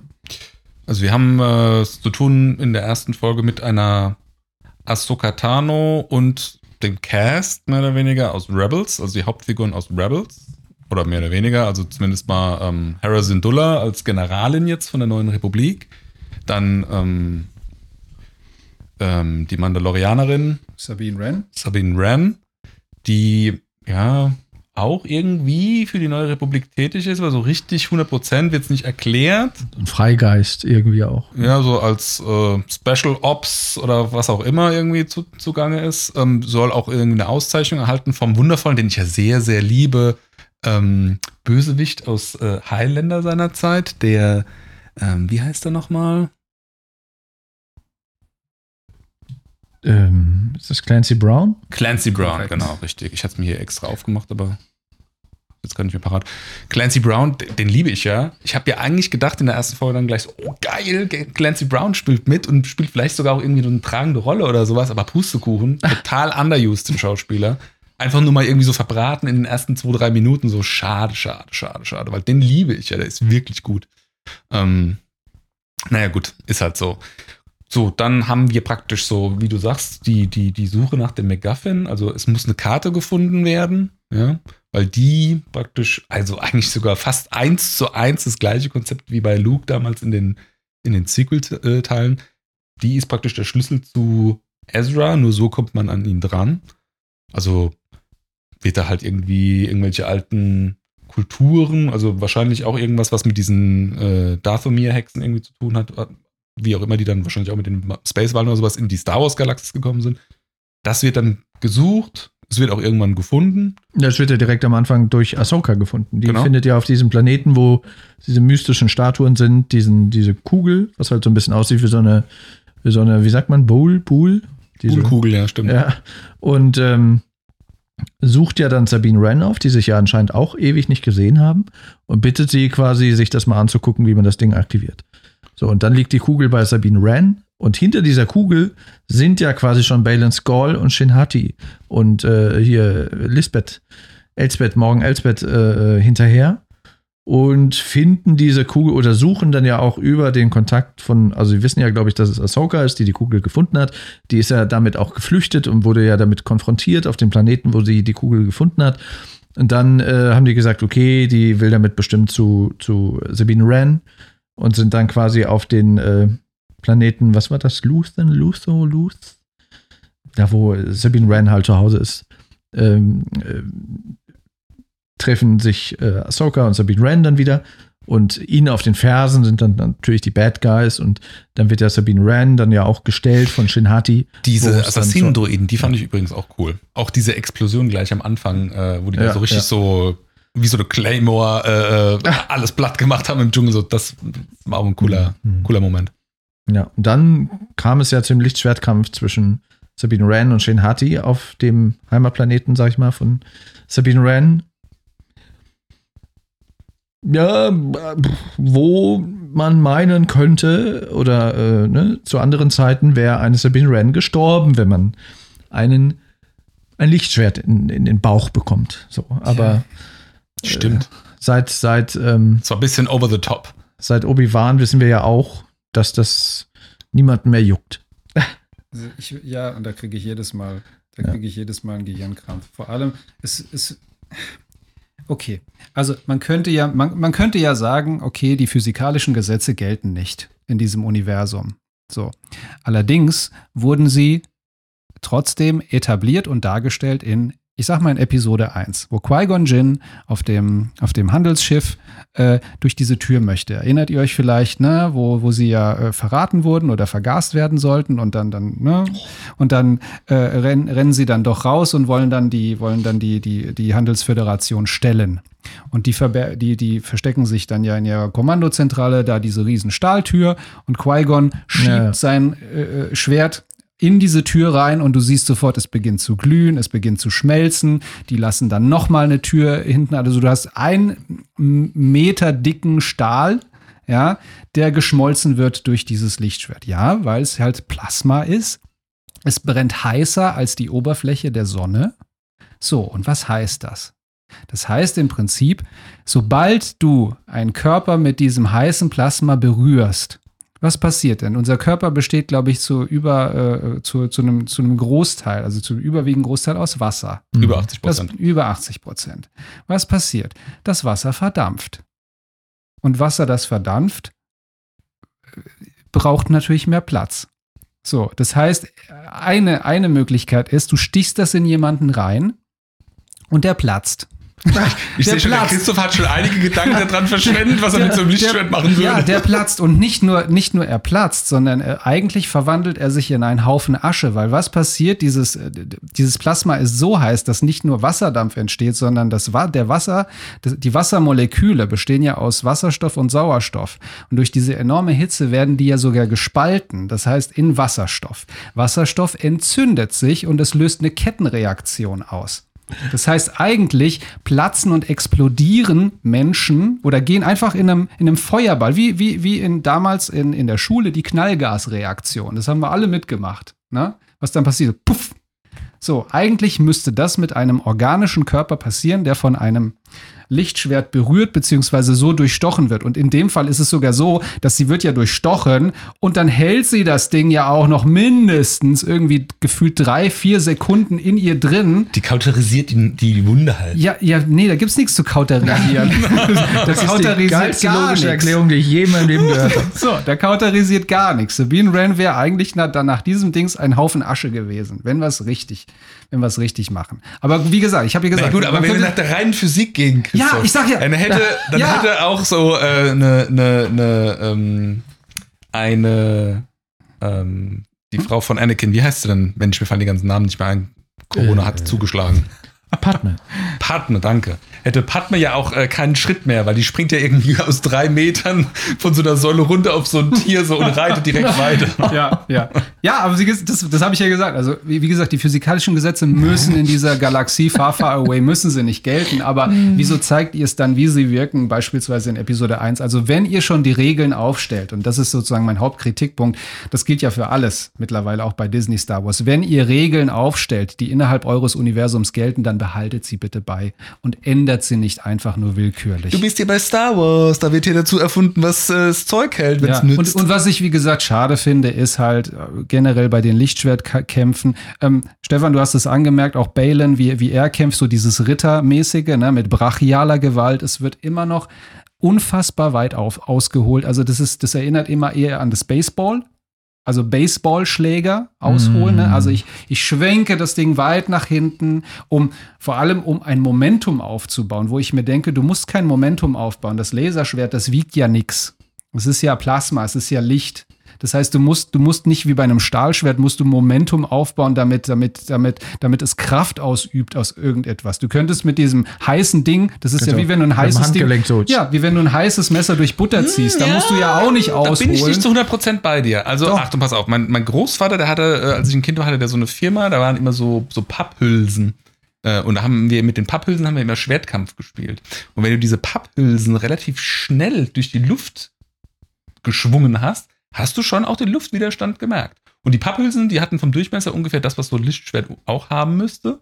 Also müsstest du rein theoretisch, auch wenn das Plasma ist, hat ja trotzdem ein Volumen, müsstest du den gleichen Effekt haben. Ja, aber es hat ja keinen Widerstand. Nee, Widerstand hat's nicht, aber du hättest trotzdem diese Trägheit, weil du ja praktisch die Atmosphäre vor der Klinge sozusagen teilen musst. Ne? Ja, aber Also so ein bisschen Widerstand hast du schon. Aber es, aber es würde eigentlich dürfte es auch wieder Physik, es dürfte keinen Unterschied machen, wie wenn, also wenn ich Stefan zweiteilen wollte, ja, wie, wie äh, äh, Obi-Wan Darth Maul, da wird es keinen Unterschied machen, ob ich das Lichtschwert jetzt ganz langsam durch ihn durchziehe, durch die Hüfte, oder ob ich Riesenschwung hole. Doch, Das langsam tut mehr weh. Es tut ihm mehr weh, ja, genau. Es Ich, tut ihm einfach, wie wir gelernt haben, würde ich eh vorher aber genau, explodieren. Genau, er würde Verdammt. eh vorher explodieren und zu einem Haufen Asche werden. So. Ähm, insofern, aber das, das, das, das lassen wir es mal. Es sieht, es sieht cool aus, aber die, diese, diese, bei diesen Kämpfen, immer wenn sie weit ausholen, oder vor allem sie drehen sich ja auch immer. Das Ja, machen sie auch ja, immer sehr gerne. Es ist immer so, äh, so, so Pirouetten drehen wie, in- wie, wie, wie beim Ballett, wo ich mir auch denke, es ist maximal ineffektiv, weil es dir nichts bringt, außer es sieht gut aus, aber du zeigst ständig dem, dem Gegner deinen Rücken. Und eigentlich, eigentlich, so wie sie kämpfen, hätte ich Sabine Wren auch ganz einfach töten können. Ich hätte einfach nur dastehen müssen, das, das Lichtschwert nach vorne, vorne äh, in, in einer Guardstellung halten müssen, mich gar nicht bewegen und wieder warten, bis sie ganz weit ausholt und ich piekse einfach nach vorne. Wäre sie tot gewesen. Fertig. Fertig. Es gibt ihr, ihr müsst euch mal diese Kämpfe noch mal angucken in Zeitlupe. Es gibt tausend Möglichkeiten, wo sowohl Balin als auch Ahsoka als auch äh, Sabine den jeweils anderen Gegner, die ihn einfach töten können, indem sie einfach Pieks machen. Fertig. Ich habe hab jedes nicht- Mal, jedes Mal bei jedem Lichtschwertduell habe ich gedacht und ich fand das eigentlich erstmal gut, dass es davon schon ein paar gab. Ja. Ähm, habe ich jedes Mal gedacht, was würde Christoph jetzt dazu sagen? Ja. Es, sieht, es sieht halt, es sieht halt auf den ungeschulten Blick sieht's halt richtig geil aus. Ähm, aber es ist, es ist unfassbar Nee, ineffektiv, nein, nein, was, nein, was, nein. was, was, was kämpft. Na, aber du musst, du guck dir einfach, nee, guck ich dir bin, einfach ich bin da nicht bei Episode dir, 3. weil, Episo pass auf, ich, ich bin der Meinung, wir haben hier das erste Mal, weil ich bin jetzt von uns dreien zumindest derjenige, der sich am wenigsten mit der Choreografie von Lichtschwertkämpfen immer auseinandergesetzt hat. Für mich war das immer nur Eye Candy und ich habe mich nie damit auseinandergesetzt, ist das jetzt logisch, ist das unlogisch? Würde man das jetzt im Fechten genauso machen oder macht das überhaupt gar keinen Sinn? Ne? Also genau das, womit du dich immer beschäftigt hast. Was ich auch prinzipiell immer gut fand, weil ähm, ich finde das auch immer gut, ähm, wenn du über ein Thema aus zwei unterschiedlichen Blickwinkeln redest. Ne? Das ist so, wenn du über Musik redest, der eine ist Musiker und kann ein Instrument, der andere hat noch nie ein Instrument in der Hand gehalten. Die haben einfach unterschiedliche Blickwinkel. So, hier ist es jetzt das allererste Mal gewesen, dass ich gesagt habe, das sieht irgendwie unförmig aus. Das hat, den Effekt hatte ich bei noch keinem anderen Star Wars-Film oder Serie vorher. Nicht mal bei den J.J. Abrams-Filmen. Das sah behäbig aus, das sah gestelzt aus, das sah aus, als ob die sich da irgendwie einen riesen Abbruch irgendwie getan hätten, um diese Kämpfe da irgendwie. Also ganz besonders bei Rosario Dawson, die hat Ja. die hat träge gewirkt. Die hat unfit gewirkt. Das sah aus, als ob ihr das Kämpfen schwerfällt. Ja, Du hast wirklich gesehen, dass sie diese Choreografie einstudiert hat. Es ist nicht geflossen. Du hast es auch sehr gut gesehen in diesem World Between Worlds, wo Anakin, also Hayden Christensen, Mhm. gegen sie kämpft. Und ja, er macht dann auch diese Pirouetten und bla bla bla, aber bei ihm sah es sehr flüssig aus und sehr dynamisch. Und darauf wollte ich noch mal hinaus. Ähm, es gibt immer noch das, das, die Crème de la Crème oder eins der besten Lichtschwertduelle ist immer noch das zwischen Anakin und Obi-Wan am Ende von Episode 3 auf Mustafar. Da habe ich Weil- übrigens die Woche gelesen, da haben sie Szenen rausgeschnitten. Der Kampf ist sogar noch länger. Ja. Ja, und es ist, es, ist, es ist extrem gut choreografiert, es ist extrem effizient, was die Lichtschwertführung angeht. Und sie halten die Lichtschwerter auch immer vor ihrem Körper. Also es gibt vielleicht zweimal eine Drehung in dem Ding. Aber da ist es auch so, dass er wirklich dieses Momentum, was er eigentlich auch nicht braucht, aber trotzdem mitnimmt. Also es ist nicht für die Galerie, sondern es hat wirklich, es erfüllt wirklich innerhalb de- des Kampfes einen Zweck. Aber es gibt nur zwei solche Drehungen. Ansonsten immer vor dem Körper. Und trotzdem sieht es dynamisch aus, es sieht aggressiv aus, es sieht, es sieht, es sieht wirklich gut choreografiert und abwechslungsreich aus. Mhm. Ähm, und das ist immer noch für mich äh, the top. Also besser geht's, äh, geht's nicht. Und ich wundere mich, ich wundere mich, dass anscheinend die aktuellen Choreografen, Lichtschwert-Choreografen, diesen, diesen Weg nehmen. Immer dieses, dieses weit ausholen, immer dieses Telegrafieren vom Schlag, weil das ist das, was, was eigentlich kein Schwertkämpfer und kein Fechter machen dürfte. Nämlich dem Gegner zu zeigen, zu telegrafieren, wo schlage ich jetzt hin. Das darfst du nicht, weil dann da kannst du es auch lassen. Weil wenn ich jetzt weit über meine linke Schulter aushole, dann weiß der Gegner ja natürlich, jetzt, jetzt holt er quasi nach rechts aus. Ja. Also Bullshit, das darfst du nicht machen eigentlich. Ähm, und das ist es, was mich, was mich da gestört hat. Und du hast vollkommen recht. Ähm, du, du siehst vor allem, äh, diese, dass Rosario Dawson eben das nicht gut kann. Du brauchst natürlich auch Talent. Ne? Also nicht jeder kann das gut. Ray Stevenson, der kann das wirklich gut. Er hatte ja auch mal in dieser, diesem Remake von Die drei Musketiere auch mitgespielt. Hat er den, den ich glaube, Portos gespielt. Also der kann mit dem Schwert und mit dem Fechten umgehen. Der hat dann auch eine richtige Ausbildung. Und das merktest du auch. Auch wenn die Choreografie für ihn auch wieder dieses sehr Hau drauf ist. Aber du hast gesehen, der kennt sich aus. Mhm. Ähm, Rosario hat da echt Riesenprobleme, glaube ich, gehabt. Und du hast es wunderbar gesehen, als sie gegen Morgan Elsbeth kämpft, die Schauspielerin, weil das ist eine asiatische Kung-Fu oder äh, äh, Stuntfrau auch, ne? Stuntfrau, Martial Arts und so, wie die da mit dem Schwert umgeht. Wunderbar flüssig und, und zackig und das, sah, das war ein Fest. Und bei ihr ist es halt sehr, sehr hölzern. Die gewesen. beste Szene war eigentlich dann der tödliche Schlag gegen Morgan Elsbeth, als sie quasi dann das Schwert von ihr ergreift und sie dann quasi mit äh, ihrem eigenen Schwert und mit dem von Morgan Elsbeth dann quasi niederstreckt. Was ich schon wieder super schade finde, weil ich eigentlich dieses Setup mit diesem, äh, keine Ahnung, Hexen von Dathomir, Schwert, äh, auch, es war ja ein Katana, glaube ich sogar, also ein, ein physisches Schwert mit einer echten Klinge und dann hatte das ja diesen grünen Schweif oder Nebel, der, der da drum rumgeflossen ist und so weiter. Fand ich eigentlich recht cool. Auch mal was anderes, mal ein anderer Ansatz und macht auch das Ganze ein bisschen interessanter, weil jetzt sind ja praktisch nicht nur Jedi Gegner, potenzielle Gegner, gefährliche Gegner, sondern halt auch die Anhänger von dieser Hexenreligion, die halt eben diese, diese Schwerter dann auch haben. Gab es so aber auch schon den Kampf mit demselben Schwert, das ist ja das Schwert von Telzin, irgendeine Mutter von Datomir, die äh, in den Clone Wars gegen Miss Windu gekämpft hat, mit dieser Klinge. Aha, okay. Wie die jetzt von der Galaxie in die andere Galaxie kommt, also das ja gut, die hat die sich ja irgendwo hergezaubert. So, ne? Ja, die ja, hat sich ja materialisiert aufgrund von dieser Hexenmagie. ja, aber das sowas. Schwert kennt man ja. Aber also, das fand ich jetzt schade, weil das war eigentlich jetzt gar nicht so uninteressant als Setup und dann halt innerhalb von einem Kampf, äh, innerhalb von einem Kampfsituation geklärt, äh, Mhm. Antagonistin tot und ja, ist auch wieder langweilig irgendwie so. Ja, Schade. Verschenktes Potenzial. Verschenkt. Ja. Gut, aber wir waren ja noch bei der Geschichte. Ähm, also Sabine Wren wird nur tödlich verletzt, also nee, nicht mal tödlich verletzt, also hat eine Fleischwunde, wie es heißt, ne? und ähm, genau, dann was kam sie auf die Intensivstation, da ging es ihr dann besser wieder und bla bla bla und dann äh, begeben sie sich dann irgendwie wieder auf die Suche. Genau. So. ist nach einem Tag wieder fit. Ja. Äh, Prinzipiell auch noch das Thema, dass ihre äh, Ausbildung zur Jedi ja wieder aufgenommen Mhm. wurde. Ne? Also es war scheinbar ein Thema, dass sie schon mal offscreen ausgebildet wurde von Ahsoka. Das hat man nie gesehen. Oder Zu ist dem in Zeitpunkt Rebels noch nicht, passiert? das also- weiß ich jetzt noch nicht. zu dem Zeitpunkt war ja Ahsoka, glaube ich, noch pisst und hat gesagt, ja, okay, danke. Danke für nichts, ich gehe wieder. So, erhol dich. Genau. Und dann Ja. haben sie sich wieder angenähert äh, und die, die Jedi-Ausbildung wurde sozusagen wieder aufgenommen. Sie haben sich angenähert. So, und dann entschließen sie sich, sich zusammenzutun und Ezra sozusagen diese Möglichkeit, Ezra zu retten, auch zu nutzen.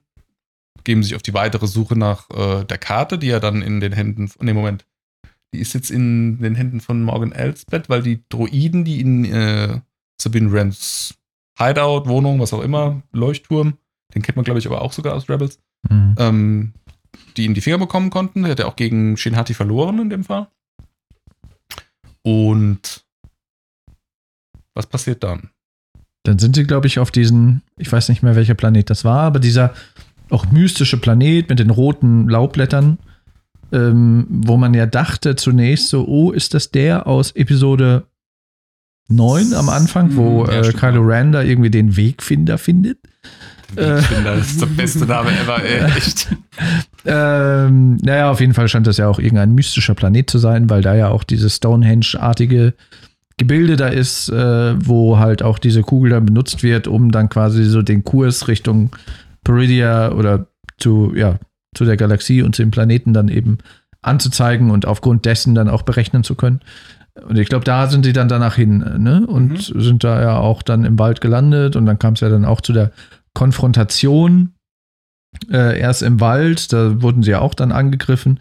Oder Huyang wurde angegriffen, wo ich wirklich einen Moment dachte, so, oh, jetzt ist, jetzt ist er fällig.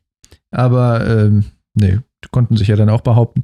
Sind dann quasi zu dem Stonehenge-artigen Gebilde gelaufen, wo es dann zur Konfrontation äh, kam zwischen ähm, ah, Nee, Quatsch, ich habe noch was Wichtiges übersprungen. Die haben ja noch quasi so ein bisschen ermittelt, ne? Nach, nach äh, Hinweisen, wo ja dann die festgestellt haben, dass halt dieser, dieser krasse Hyperdrive aus irgendeinem Sternzerstörer Ja. quasi gestohlen wurde, wo Ja, dann das quasi diese auch, ganze Story ja, ja, mit der neuen genau. Republik, Ja. mit Harrison Duller, die da als Generalin sozusagen äh, einem Thema auf die Spur kommt. Da könnten irgendwie Böse wieder irgendwelche bösen Dinge vorhaben und so weiter. Sie muss Ja. recherchieren. Da kommt auch der Captain Carson Teva aus, den wir schon kennen aus Mhm. The Mandalorian als Genau. X-Wing-Pilot. Kommt da ins Spiel, wird da auch wieder äh, mit ihr zugenommen, verbündet sich da so ein bisschen mit ihr oder steht sogar unter ihrem Kommando irgendwie so ein Stück weit. Die gehen auf so eine Rogue-Mission einfach, ne? Also Genau. Nicht sanktioniert sozusagen Ja. durch die Republik. Ja, ja, und der, dieser Ausschuss, wo ja auch Mon Mothma dann noch mit dabei ist, die verbieten das ja und sagen, ach Quatsch, Thrawn, Thrawn ist tot. Wir leben hier in Frieden, deswegen haben wir komplett abgerüstet und sind total naiv und blauäugig. Das hat mir übrigens auch gefallen, dass wir hier Mon Mothma sehen, auch mit der gleichen Schauspielerin aus Endor und dass hier praktisch jetzt die Serien so ein bisschen alle miteinander ver, ver, verdrillt werden. Ne? Also wir haben jetzt praktisch Schauspieler, die jetzt serienübergreifend schon agieren und ihre Rolle wahrnehmen und wir haben jetzt auch praktisch schon, also mit dem Captain äh, Carson Taylor, auch ja schon die ersten Überlappungen. Ne? Das Mhm. wird auf jeden Fall noch mehr werden, da bin ich mir zu 100% sicher. Wie gesagt, ich persönlich bin der Meinung, der wird irgendwann von Grogu und äh, Mandalorian abgeholt hier in, in der anderen Galaxis oder die beiden werden abgeholt. Ähm, aber also das ist praktisch schon so der Anfang von dieser Mhm. Verknüpfung der Serien und der Schauspieler und so weiter. Das finde ich eigentlich auch ein sinniges und ein schönes äh, Ansinnen, dass man das mal so MCU-mäßig macht. So dass so man Verse, so Sachen- ein Mandoverse Genau, dass man die Sachen miteinander ver verdrillt, dass das alles miteinander zu tun hat, dass Entscheidungen in der einen Serie Auswirkungen in der anderen Serie haben und so weiter und so Mhm. fort. Und was bedeutet das? Du musst alle Serien am Ende gesehen haben, um das große Ganze zu verstehen. Das heißt, mehr Zeit auf Disney Plus verbringen. Marvel hat's vorgemacht. Äh, ja, genau, da war ja die Geschichte, dann gab es ja auch die Konfrontation zwischen, das weiß ich auch noch, auf diesem, äh, ich, Corellia war es, glaube ich, hier, wo dieser Hyperdrive da quasi entführt wurde, wo es zur Konfrontation kam zwischen Ahsoka und Marok, hieß er ja. Mhm. Wonach ja alle möglichen Leute auch im Internet ähm, hab gerätselt das haben, hab wer verstanden. steckt dahinter? Hab Hinter der. Maske. Und das fand, das war ja auch ein ganz fieser Hint eigentlich von Disney, dass die in dem Intro, also in diesem, wo halt die ganzen Helme und Druiden zu sehen sind, und da geht ja dann immer eine entsprechende Lichtschwertfarbe so drüber, äh, dass halt über die, über die Bösen sozusagen was rot und über die Guten was blau. Und der Helm von Marok war quasi so blau erleuchtet, sodass halt so viele sich gefragt haben, okay, wer steckt dahinter? Ist das vielleicht irgendein Good Guy, der irgendwie als Doppelagent tätig ist? Äh, ist das vielleicht Ezra? Ist das vielleicht Luke? Ist das vielleicht ein Klon von Luke? Ist das irgendwie, wer ist das? Und ähm, er hat ja, glaube ich, auch eine kurze Sprechrolle, bis dann ja auf diesem auf diesem ähm, Mystery-Planeten, äh, als er dann getötet wurde, klar war, okay, es war halt nur ein, ein, ein Geist, ein Zombie, whatever, kreiert von Morgan Elsbeth als, ja, Inquisitor, Mhm. Hexen-Inquisitor, der sich dann in Staub aufgelöst hat. diesem dummen Lichtschwert da, diesem Kreisel. Ja, Also das hat, sorry, Genau. aber das hat, das, hat, das hat sich mir überhaupt nicht erschlossen, was da jetzt konkret passiert sein soll. Irgendwie, also da braucht man scheinbar auch irgendwie Rebels Vorwissen oder, oder das, irgendwelche Lore, die ich nicht verstanden habe, die ich nicht kenne, weil ich bestimmte Sachen nicht gefunden oder äh, gesehen habe.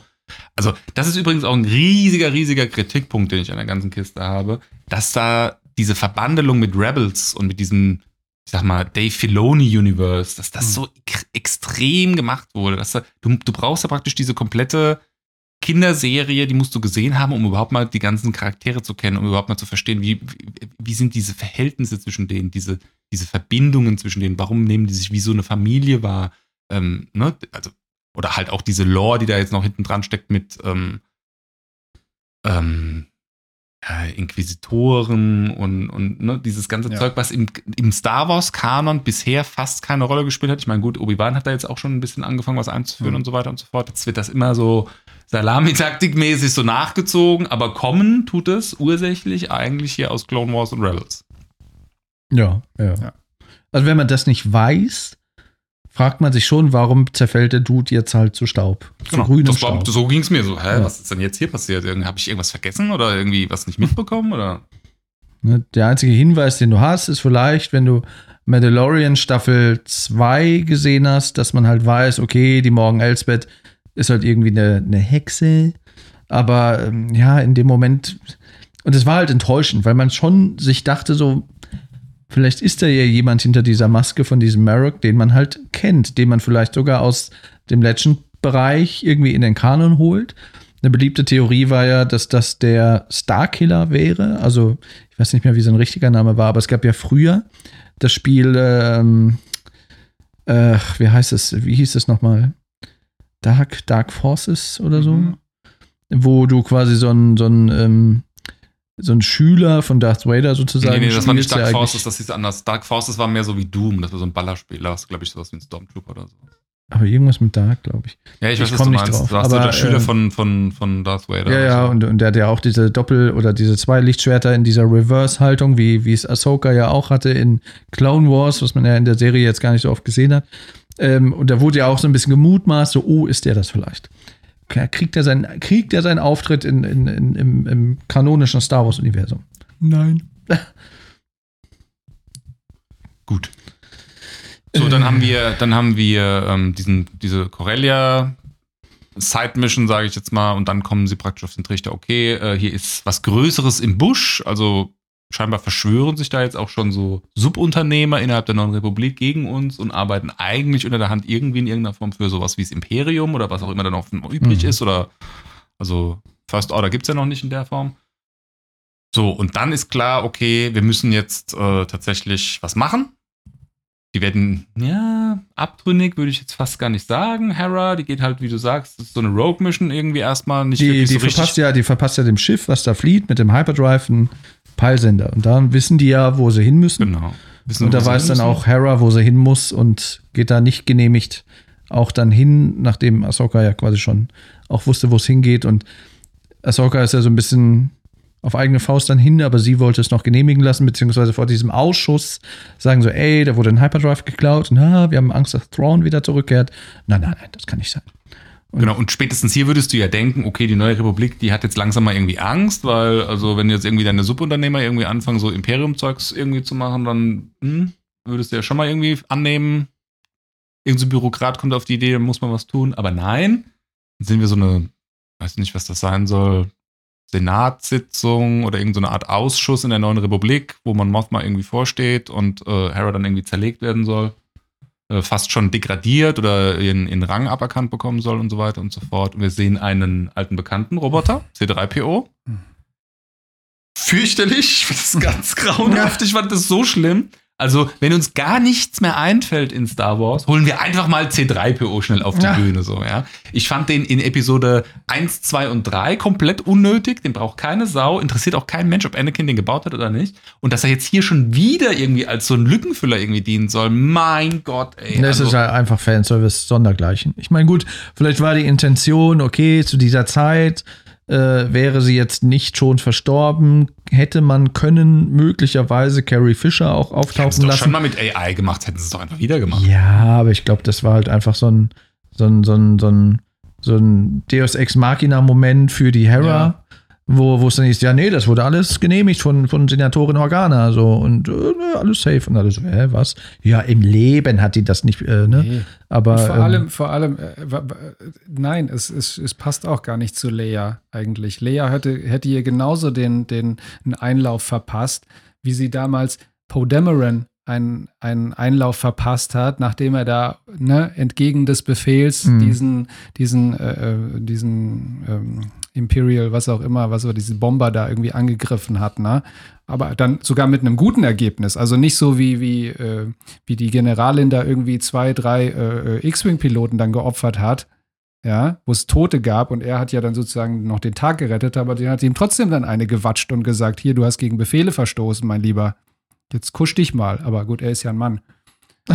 ähm, nee, also das, das war auch entgegen ihrem Charakter, glaube ich. Also es hat einfach nicht gepasst. Es war, voll, wie du sagst, vollkommen unnötig. Es war voll wieder so ein Memberberry, was da eingestreut wurde, um dann sagen kannst, ah, guck mal, kenne ich HC3PO, der Roboter, ah, schön. ja, ja. Ah. Ähm, warum, warum? Ja, Nein. fand ich super grottig. Super grottig.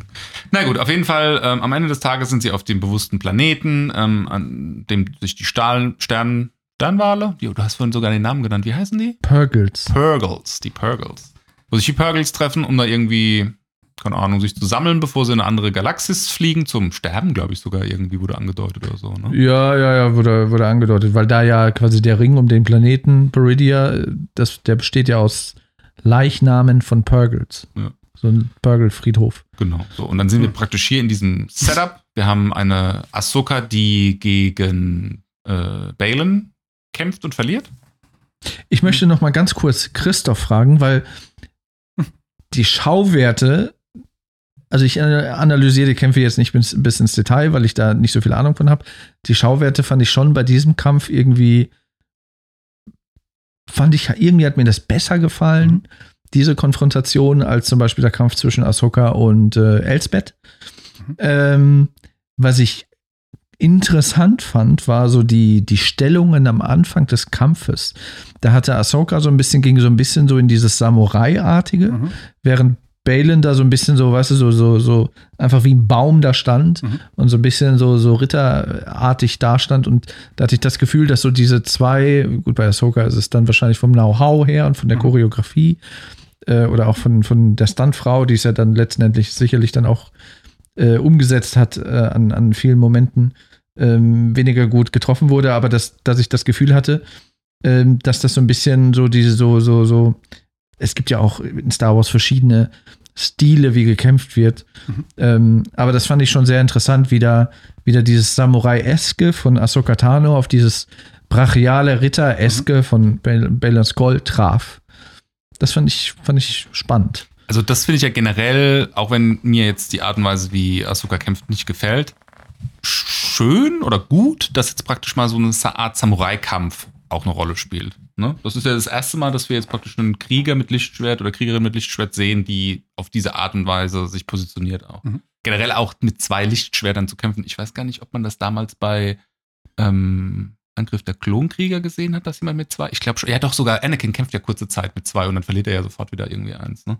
Mhm. Aber generell die Idee, mit zwei Sch- Lichtschwertern zu kämpfen, wie so ein Samurai, die ja auch mit äh, zwei Schwertern teilweise gekämpft haben, das finde ich eigentlich einen schönen Ansatz. So, das Ja, könnte man öfter machen. aber auch wenn man das konsequent durchdenkt, also wer, jeder, der mit, mit zwei Lichtschwertern kämpft, ist natürlich ganz klar im Vorteil. Also Hm. sie hätte sofort, sofort gewinnen Mit müssen. zwei Du Klingen pieksen. Eben, du mit, äh, ja, mit dem einen holst du aus, er blockt, so hat geblockt und dann stichst du dann in die Seite, die offen ist. Fertig. Das, das frage ich Also, mich aber auch. Also, du hast ja gegen einen, der ein Lichtschwert benutzt, also wie du schon sagtest. Also, und da in der Serie fällt halt auf, dass die halt immer mit beiden block blocken. Ja, das, ja, du siehst, du siehst, ja, weil das, das Problem ist, in diesen, in diesen neuen Disney-Choreografien ist es, ist es so, dass diese, diese Kämpfe und die Bewegungen so choreografiert sind, dass sie immer auf das gegnerische Schwert adressiert sind. Sie sind nicht auf die Stellen vom Körper adressiert, Ja, die ja. offen sind. Mhm.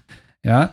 Und die du dann eigentlich blocken müsstest. Du siehst halt einfach, dass, dass sie sich immer da irgendwo treffen, wo sie, also sie schlagen immer beide gleichzeitig auf irgendeinen imaginären Punkt, der irgendwo ist, aber nicht am Körper des Gegners und da treffen sich die Lichtschwerter. Und so werden sie dann auch geblockt. Das heißt, und selbst sie, sie schlägt dann immer auf den Block. Ja, er, er blockt und sie schlägt genau dann, dann drauf, wo du dir denkst, ja, warum schlägst du denn auf den Block? Den Du musst dahin schlägen, wo, wo, er Ja. nicht, wo er nicht blockiert und wo er dann entsprechend reagieren muss. Aber du siehst es halt, es ist halt einfach schlecht choreografiert. Punkt. Was ich noch daran anschließend sagen wollte, die Referenzen zu den Samurai auch in der Serie, zum Beispiel sagt ja Thrawn ganz am Ende, als er quasi nochmal mit Ahsoka redet über Funk, nennt er sie ja einen Ronin. Und dann gibt es noch den Moment, wo Balin Skoll quasi Shinhati erklärt, dass Ezra Bridger ein Boken Jedi ist. Also Boken ist ja quasi da auch im, im, Mhm. Im, in diesem Kendo, in diesem Schwertkampf ja auch Ja. äh, das Holzschwert, das Übungsschwert. Ja, wobei, das ist ja auch das Spannende eigentlich, weil das Kendo, es ist ja ein ritueller Kampf, das Kendo. Da geht es auch nicht darum, sozusagen den Gegner zu töten, zu verletzen und wie auch immer, sondern das ist ein, es ist ja ein Tanz eigentlich. Und da muss man dann auch überlegen, okay, will ich das jetzt darstellen? Ist Lichtschwert jetzt so etwas? Ja. Oder ist es tatsächlich, ja, will ich, will ich, will ich tatsächlich. So schön, wie es dann aussieht, aber in Ja, dem Kontext genau. sollte es das Aber- eigentlich nicht Aber sein. ich bin da auch bei dir. Ich fand diesen, den Kampf fand ich genau deswegen, weil der hat, dieser Kampf hat auch so eine Geschichte erzählt sozusagen. Ne? Also du hast tatsächlich diesen, diesen Kampf aus den beiden Kampfstilen etwas rauslesen können, ein, ein, auch den Charakter rauslesen können. Und deswegen war er interessant. Hm. Ähm, aber ja, wie gesagt. äh, Ich meine, wir haben schon deutlich Schlimmeres gesehen im Star Wars-Universum. Ich sag nur äh, Ray und Kylo Ren im Thronsaal von Snoke. Ja, Ne? Also, Schlimm. Erinnere mich nicht. ja, genau. Äh, achso, kurz, kurz zu diesem, äh, das ist ein kurzer Nebenpunkt nochmal zu dem Sterben von diesen Walen in diesem Planeten. Auch da wieder Physik. Sorry, ja, wie kann ein, ein Wal, der im, im Vakuum stirbt, die, also äh, verwesen? Wie verwesen die? Genau denn? daran habe ich auch gedacht. Oder warum verwesen sie? Vor allem. Die würden einfrieren, ja, die würden einfrieren. Wie, konserviert werden für die Ewigkeit. so, also warum verwesen sie, wenn gleichzeitig wir ja in Episode 7, nee, war es 6? Nee, 7, Entschuldigung, 8, re- äh, in, in Episode 8 gesehen haben, als Leia rausgesaugt wird Oh. ins All, bitte nicht. wo sie anfängt ja zu frieren, äh, zu erfrieren, ja. Da ist ja Raureif dann quasi auf ihr sofort zu sehen. Also du siehst ja, also ein organischer Körper gefriert im All. Das ist die Physik, wie sie etabliert wurde im Kanon. Wie kann dann so ein Wal da sozusagen verwesen und dann, dann bleiben nur die Knochen übrig? Das habe ich, das, das versteht man dann nicht. Das muss man gut, okay, wir akzeptieren es. Ja, Naja, gut, man, vielleicht, könnte, vielleicht, man könnte annehmen, äh, der gefriert nicht nach, bis nach innen, weil er ist ja dadurch, also durch die Eigenschaft, im Weltraum reisen zu können, muss er ja irgendeine Art von Isolation haben, irgendwie außen. Hm. Dann verwest er vielleicht von innen. Dann gibt es ja diese berühmten explodierenden Wale, weil die dann irgendwie diese Verwesungsgase haben. Ah, okay. Aber nichtsdestotrotz hast du recht, auch da müssten zumindest die Reste, die müssten gefroren sein. Also ein reines Skelett im Weltraum finde ich auch schwer herzuleiten. aber wenn jetzt so ein Wal in dem Orbit von, oder es ist ja nicht ganz der Orbit, oder im Umkreis von diesem Planeten einfach stirbt. So, und der wird zu Eis und ist dann Eisklumpen. Und ganz andere sterben auch und werden zu Eisklumpen. Diese Eisklumpen könnten ja, so wie Asteroiden, Mhm. miteinander kollidieren, äh, zer zerspringen dann in tausend Teile und dann ergibt sich irgendwann über Jahrmillionen zerreibt sich das. Ja. dann halt so ein, so ein Ring um den Planeten. Also ich muss jetzt auch ehrlich gesagt äh, sagen, in Astrophysik kenne ich mich jetzt nicht gut genug aus, um sagen zu können, was ist denn, wenn die so positioniert sind, dass die permanent Sonnenlicht ausgesetzt sind? Müssten die dann nicht auch irgendwann schmelzen können? Nee, können sie Nein. nicht, wenn permanent gekühlt durch den Weltraum. Nee. nee, nee. ja. Also, Also, nee. das hängt, nee, das hängt drauf an, wie, wie, wie nah es an der Sonne ist. Aber du siehst ja selbst Merkur oder so. Also, ist zu kalt. Du Hm. brauchst, damit, damit Wärme überhaupt irgendwie bleiben kann auf einem Planeten, muss es ja eine Atmosphäre haben. Ne? So, ja, wo waren wir? Ähm, Also, ja, dann kommen sie auf diesem Nee, wo waren wir jetzt? Ja, ja, wir waren auf dem Planeten. Ähm, Asuka kämpft gegen Balin, Ja, verliert den genau. Kampf, ist, landet, also dann ist erstmal Cliffhanger-Zeit. Ne? Da fragt man Mhm. sich eine Woche lang, äh, ist sie jetzt tot oder ist sie jetzt nicht tot? Man hat sie ja nicht sterben sehen, also Ja, liegt der also- Verdacht nahe, sie ist nicht tot, Also aber der- sie ist ja in der ja. World Between Worlds, wie man später erfährt. Äh, Sabine währenddessen ergreift die Gunst der Stunde und sagt sich, ja, egal, was mit ihr ist. Kann ja sein, dass sie vielleicht doch überlebt hat. Ne? Ist übrigens auch eine interessante Sache. Warum ist das immer so ein Riesenproblem für die Jedi, wenn die irgendwo runterfallen? Die haben doch die Macht. Eigentlich müssten die sich doch irgendwie auffangen können. Äh, wird übrigens auch noch mal dann in der letzten Folge äh, ad absurdum geführt, dieses ganze Thema. Aber da kommen wir noch mal drauf. Ähm, entscheidet sich dann an Ahsoka ihrem Schicksal, welches auch immer das sein soll, äh, zu überlassen und tatsächlich dann mit Balin und äh, Morgan Elsbeth dann in die andere Galaxis zu fliegen, um ihren lange vermissten Freund Ezra Bridger zu retten. Gut, sie wurde ja aber auch lang genug bearbeitet von Balin Skoll, der gesagt hat, ja, du willst deinen Freund wiedersehen und das ist der einzige Freund, den du je hattest und ja, und komm mit mir und blablabla. Und dadurch, dass sie ja unbedingt ihn wiedersehen wollte, hat sie natürlich dann, hat sie quasi alles verraten. Ja, also ob das jetzt so die logische Konsequenz ist, also das war sehr Jedi-esk. Äh, ich ich hol dich mal, ich zieh dich mal auf die dunkle Seite der Macht rüber. Sie ist ja noch keine Jedi, sie hat ja noch keine nennenswerten Fähigkeiten. Sie ist ja noch gar nicht, sie unterliegt ja noch gar nicht dieser ganzen Gesetzmäßigkeit. Oh, äh, mein Name ist Marty McFly und du hast mich eine feige Sau genannt. Jetzt muss ich unbedingt das machen, was du mir gesagt hast. Ja. Ähm, Ja, aber ich, ich habe sie zu dem Zeitpunkt auch nicht als Jedi gesehen und auch nicht als, oh, das ist, sie geht jetzt auf die dunkle Seite, Ja. sondern ich, ich habe halt schon das Motiv, dass sie halt unbedingt Ezra Bridger finden will, äh, habe ich schon gesehen. Also das war eher das Motiv, als zu sagen, ja, alles klar, ich schließ mich dir an. Er musste, ich glaube, ich hatte auch nicht das Gefühl, dass er sie unbedingt von einer anderen Meinung sozusagen überzeugen muss, sondern er hat eigentlich nur gesagt, ich, ich spüre, dass du eh das willst. Ja, du musst es dir nur selber eingestehen. Punkt. Ja, ja, genau. Dann versteht man aber auch, warum Ahsoka am Anfang da mit verschränkten Armen ihr gegenüberstand. Sie hat, also ich habe das Gefühl, sie hat am Anfang ihr halt einfach nicht vertraut, ihr Dinge zugetraut. Dann werden ja auch immer Witze gemacht, dass sie ja gar kein Potenzial hat, auch seitens äh, Hu Yang und sowas. Ja. Aber bevor wir wieder abschweifen, genau, die machen sich dann auf den Weg nach Peridia im Prinzip. Also die Bad Guys. Genau.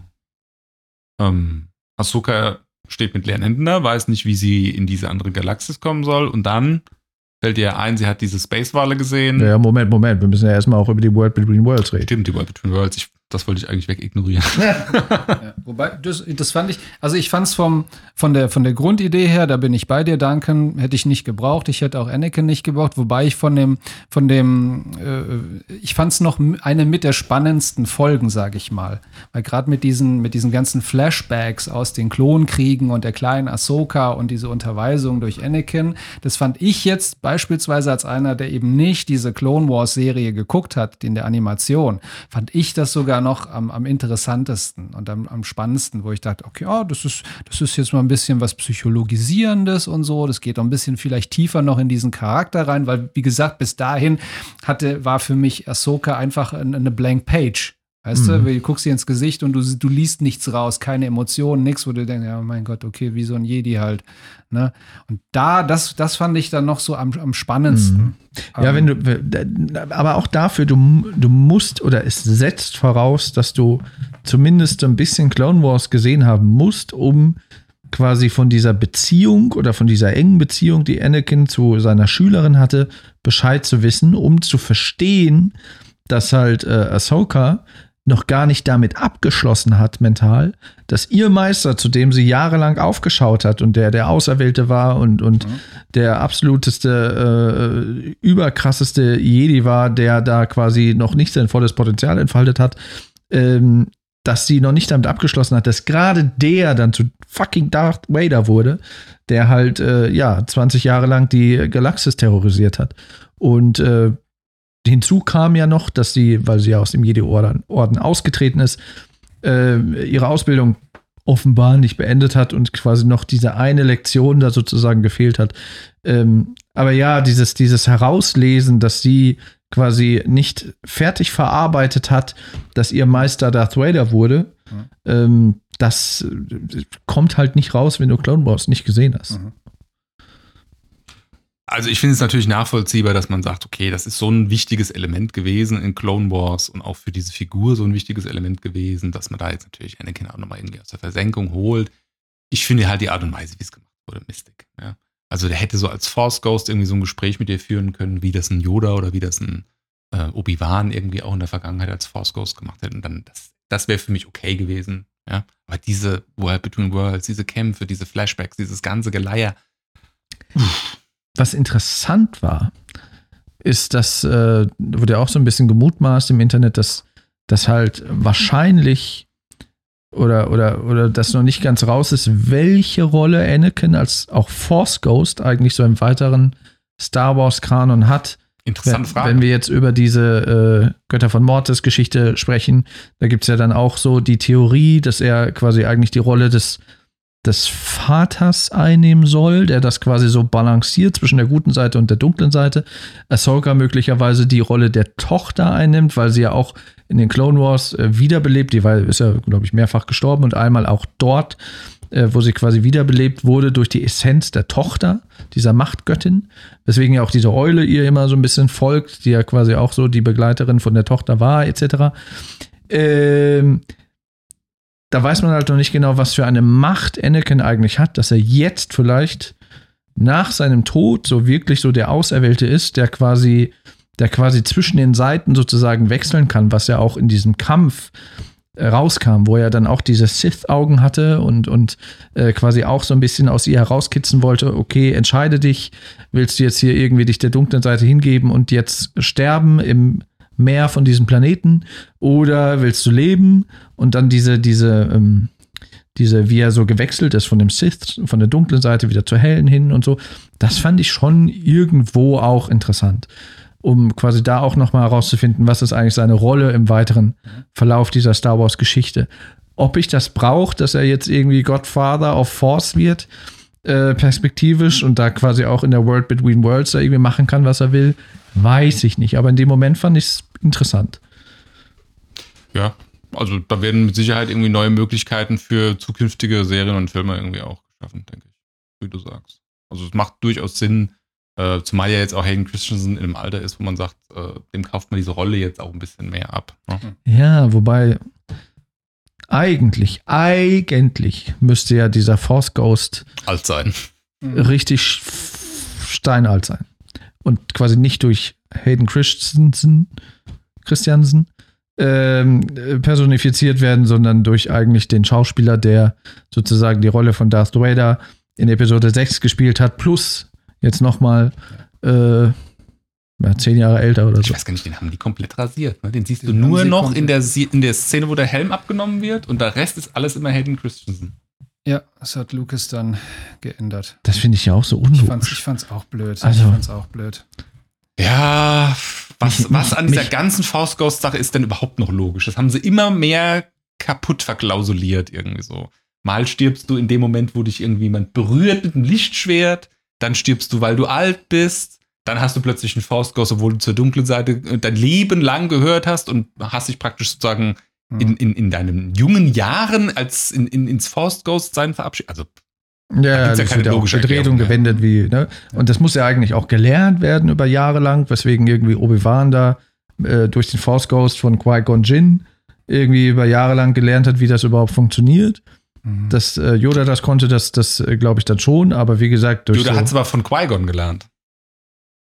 Yoda hat von Qui-Gon gelernt. Ja, also äh, Qui-Gon hat's Obi-Wan beigebracht.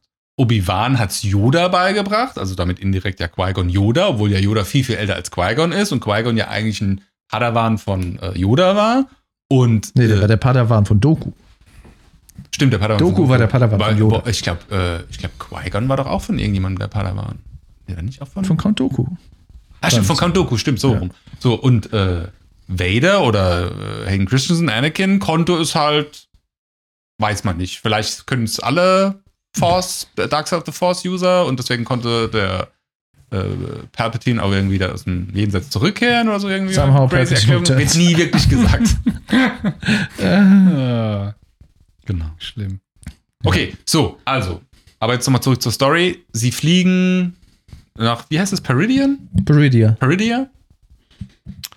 Ja, und da sehen wir jetzt praktisch eigentlich das aller, allererste Mal, ich weiß jetzt gar nicht, welche Folge genau das ist. Ist es die sechste oder siebte? Thrawn. Sechste, glaube ich. Also die, die Figur, um die es die ganze Zeit geht, die immer offscreen als der Böse, der große, der, der Big, der neue Big Bad gehandelt wird, sieht man eigentlich fast am Ende von der Serie. Und das ist genau das, was ich ja vorhin auch sagte. Das stört mich kolossal. Also dieses ganze, diese ganze Setup-Zeit am Anfang. Das hätte man irgendwie entweder im Crawl oder in irgendeiner anderen Art, wie man so eine Retrospektive nochmal irgendwie kurz darstellt, irgendwie erzählen können und Mhm. hätte da dann losgelegt, hätte sagen können, Mhm. da ist jetzt das Ding. Die finden jetzt gerade, weil genauso machen es ja die Star Wars Filme, die machen ja immer Crawl, ne? Hey, hier ist ewig viel Zeug passiert, das hast du alles nicht gesehen. Aber wir steigen jetzt genau da in Medias Res ein und los geht die Luzi. Mhm. Wobei sein, sein, sein Entrance fand ich cool. So als, als so, das, Mhm. äh, Sabine Wren war ja in der Zelle und versucht wieder die Macht zu benutzen, wo ich dachte so, oh nee, warum kann die die Macht benutzen? Das war ja schon so ein Foreshadowing. Sie hat ja in dem Moment nicht die Macht benutzt, sondern die, die Wände haben gezittert, weil halt die Chimäre da quasi ankam. Und das fand ich schon cool. Auch als er dann quasi dort dann durch das Hangar schreitet und alle so Thrawn, Thrawn, Thrawn quasi skandieren und äh, man zum ersten Mal auch die, die, äh, das runtergekommene Schiff und die, und die, die Night Trooper sieht. Ähm, das fand ich schon so, wo ich dachte, boah, da ist er endlich. So, ja. Was dann aus ihm gemacht wurde, Lass uns zu Thrawn nochmal nachher kommen, da kann ich auch nochmal meine zwei Cent dazugeben. Ich habe diese Bücher ja gelesen. Ähm, genau, dann sind wir praktisch auf diesem Planeten und da ist ja jetzt eigentlich so das Fleisch auf dem Knochen von dieser Serie jetzt eigentlich erstmal. Ne? Wir sind in, einem, in einer neuen Galaxis, also was ich prinzipiell ja schon mal einen super schönen Ansatz als Erzählstrang finde, weil du halt ganz, ganz, ganz viele Probleme einfach mal schön wegrasierst. Es kann keine neue Republik um die Ecke kommen, es kann kein Imperium um die Ecke kommen. Jeder ist praktisch auf sich gestellt. Wir sind jetzt im Prinzip wie bei so einem alten Fantasy-Film. Es gibt jetzt wirklich nur noch die Guten und die Bösen und es gibt keine Kavallerie, es gibt nichts mehr in der Hinterhand. Du bist irgendwo in so einem felsigen Gebirge, so, und jetzt geht's um die Wurst.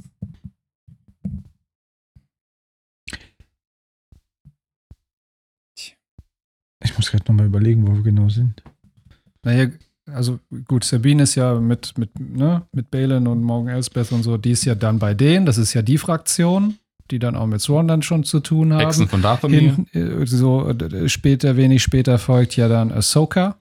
Äh, Mit dem Space-Wal. äh, Mit, dem, mit den Space-Wal, äh, wo sie dann auch erstmal in dieses, dieses Minenfeld dann sozusagen reinfliegen, Mhm. weil ähm, die Hexen von, äh, wie, Dothomir oder was? Datomir? Datomir, Vidomir, Vidomir, Sodomir. ähm, ja, spüren, dass da, dass da Ahsoka kommt. Ne? Und dann Thrawn, das Militärgenie, sagt, ja, dann vermint mal bitte die, die gesamte Galaxis äh, gefühlt, ja. Wo, wo ich mir dann auch gedacht habe, wo zum Teufel haben sie diese Milliarden? Also es müssen ja Milliarden von diesen Minen gewesen sein, die sie da ausgebracht haben. Ja, die müssen ja auch genau wissen, wo die kommen. Ne? Den Also das sind ja so- haben so- sie den so- ganzen so- Orbit vermint. Ja, genau, so aber einmal eine wie- Kugel praktisch. Ja, aber wie, ja, aber das hatte dann so, du hattest das Gefühl, das war ja nur auf einer Ebene sozusagen. Aber wo du dir denkst, ja, aber wenn die Wale nicht genau auf der Ebene kommen, sondern von quasi so vom, vom Nordpol oder so her gesehen, also, äh, wie, also egal. Okay. Ja, ja, ja. Ähm, naja, aber die kommen ja dann an ne? und dann hier, die Wale finden die Minen dann nicht toll, werden gar nicht verlässt, aber verpissen sich dann gleich. Ahsoka flüchtet sich ja dann in diesen, in diesen, äh, in diesen Friedhof sozusagen und da geht ja dann erstmal wieder Friedhof die der Suche, Kuschelwale. die Suche dann nach ihr los. Mhm. Ähm, die, die Hexen können sie dann ja lokalisieren und dann heißt, ah, jetzt wissen wir, wo sie ist. Okay, dann bombardieren sie wir sie jetzt mal. Und wir haben da auch einen kurzen Moment von wieder Force, äh, For- Force, Force Skype, wo äh, in dem Moment ja auch Ahsoka versucht, Sabine zu, er Ja, zu erreichen. genau. Genau. Ist aber nicht ganz durchgedrungen. Ja gut, aber das ist ja eine Art von Force Skype, so wie wir es aus ähm, das Imperium schlägt zurück auch schon von Luke und Vader kennen. Also die Mhm. spüren sich irgendwie, die können aber nicht so richtig miteinander sprechen. Doch, die können miteinander sprechen. Stimmt. Er, er sagt ja, ich bin dein Vater und ich, es stimmt und Ja. bla und blub. Ja. Ja, also ähm, so ein bisschen Force Skype ging ja schon immer. Nur halt dieses künstliche, einen kleinen Moment, ich verbinde mal sie mit ihnen über die Macht. Das ist ja so ein J.J. Abrams-Ding wieder gewesen. Ja, ja. Genau, ja, und Sabine macht sich ja dann oder bekommt ja die Erlaubnis sozusagen auf dem Planeten ja dann nach Ezra zu suchen. Was ja auch überhaupt gar keinen Sinn ergibt. Also was, was sollte das? Die, deren, deren Ziel ist es, von da sich zu verdrücken. Ja? Warum? Also unter also aus deren Sicht, aus Thrawns Sicht, der weiß ja noch nichts von Ahsoka in dem Moment. Gibt es ja überhaupt keinen Grund, sich um den noch groß zu scheren. Der kann da nicht weg. Nee. Da sind keine Raumschiffe, der hat keine Art und Weise.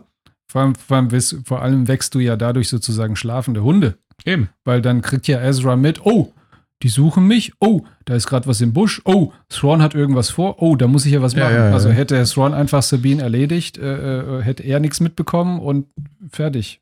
Also, Naja, eben. Also vor allem ist ja auch die Frage, die beiden müssen ja eigentlich Spinnefeind gewesen sein, weil halt äh, Ezra ihn ja dorthin gebracht hat, Mhm. auch mit Hilfe der Wale und so weiter. Und dann, und wie gesagt, in meinem Verständnis konnte Thrawn zehn Jahre nicht von diesem Planeten weg, sondern schipperte quasi auf der Oberfläche des Planeten mit seinem Schiff rum. Und dann sind die sich zehn Jahre aus dem Weg gegangen? Also er hätte auch einfach sagen können, okay, wo war sein letzter Aufenthaltsort? Okay, fahren wir dahin. Irgendwie hier Erdboden gleich gemacht, ja. Sache erledigt. So. Stattdessen koexistieren die da zehn Jahre auf diesem Planeten. Habe ich nicht verstanden. Und wieso können die Hexen und Dathomir eigentlich Ahsoka ausfindig machen mit ihrem komischen magischen Dreieck, aber nicht den, den Ezra Bridger? Tja, Auch Ja. unlogisch. stimmt, ja, weil sie, sie, sie haben ja auch so sofort Sabines Jedi-Präsenz ja auch und die ja noch nicht mal wirklich ausgeprägt ist, haben sie ja auch gleich gespürt. Also, ich würde ja sagen, Oh, wobei es stinkt, auch, wobei es ja auch die Diskussion gab, ob die nicht vielleicht Balance Call meinen. Ich habe mal irgendwo, irgendwo äh, Ja. gesehen, dass das heißt, ja, vielleicht meinten die mit dem Jedi-Gestank Balance Call, weil der halt Ah, eigentlich noch so die Idee an der Idee festhält. ja. Äh, Sabine Wren eigentlich noch nicht wirklich Jedi-mäßig unterwegs Mhm. sein konnte. Äh, und Balance Call ja der einzige war, der damals ja auch im Orden war. Und, und Mhm. es wird ja vermutet, dass die ihn meinten eigentlich Ja. damit. Aber ja. Aber ja, aber das ist, das ist so, da, da, ab da fängt ja dann sozusagen dieser, wenn man das jetzt wieder alles rekapituliert, dieser Clusterfuck an, an unfassbar dummen, Da, wo es losgehen sollte, da wird es plötzlich richtig schlecht. ja, an taktischen, an militärtaktischen Entscheidungen, die dann äh, Thrawn ausgerechnet das Militärgenie trifft, wo du dir jedes Mal denkst und die Hände über dem Kopf zusammenschlägst und sagst, warum, warum, warum entscheidet er das so? Warum lässt er das zu? Warum, um dann am Ende äh, dann zu sagen, ja, genau so hatte ich das geplant. Ja, mhm. Wo du, ich habe mal in einem Kommentar gelesen, ähm, äh, dieser Disney Thrawn, also so wie er hier dargestellt wird, das ist sozusagen wie dumme Menschen sich einen klugen Menschen vorstellen. So, ist genauso, genauso wurde er geschrieben. Ja. Ähm, aber da kannst du sicherlich dann noch mehr dazu sagen, weil du kennst ja sozusagen seine, seine Ursprünge eben aus diesen, aus den Büchern. Also die Erwartungen waren schon hoch. So, man Ja. dachte schon, okay, Ja. es kommt hier Mastermind Thrawn, Ja. äh, der finde ich auch gar nicht schlecht Gespielt gespielt, wurde. wurde. von, von Mhm. äh, Lars Mikkelsen. Lars, nicht Mats, genau, Lars Mikkelsen. Super, ja.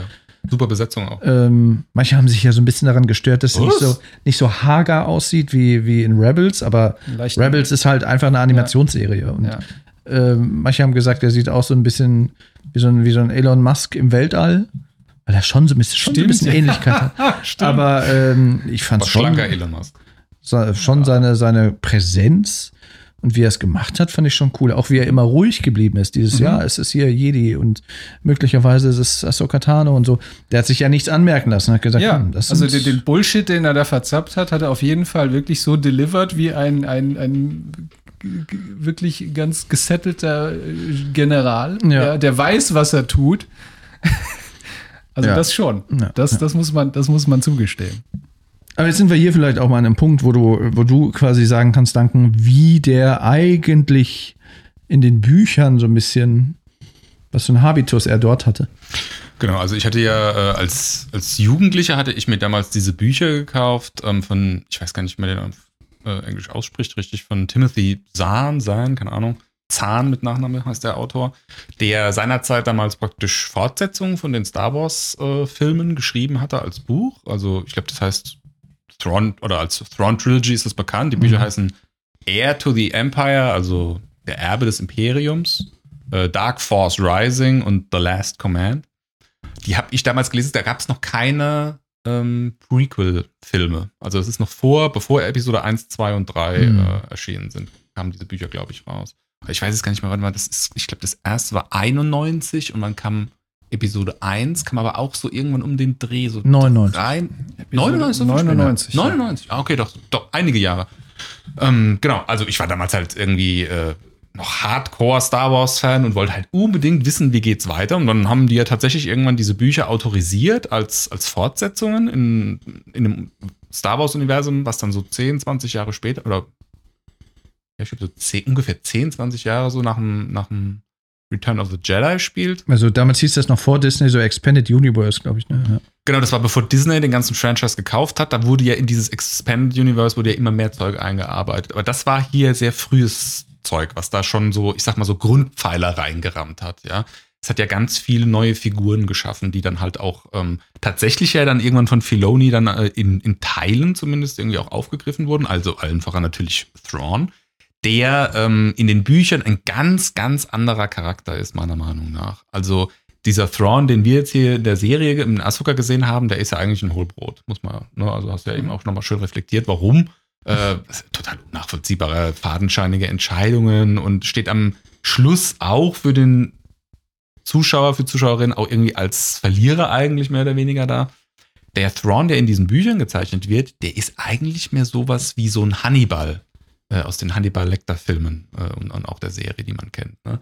Also ein sehr, sehr ähm, gewiefter, durchtriebener und extrem intelligenter und auch sehr reflektierter äh, Charakter, der ähm, von langer, langer Hand immer plant und der im Endergebnis eigentlich immer, also bis zum letzten Buch dann eigentlich ganz am Schluss erst, immer eigentlich äh, seine Ziele erreicht ähm, und auch immer mit einem Twist irgendwie erreicht. Ja, also ähm, er macht immer irgendetwas und dann sieht es irgendwie so aus, als ob das eigentlich nicht so richtig funktionieren oder aufgehen kann oder so, aber es funktioniert dann immer, weil er irgendwie noch eine Sache irgendwie in der Hinterhand hatte, irgendwas berücksichtigt hatte.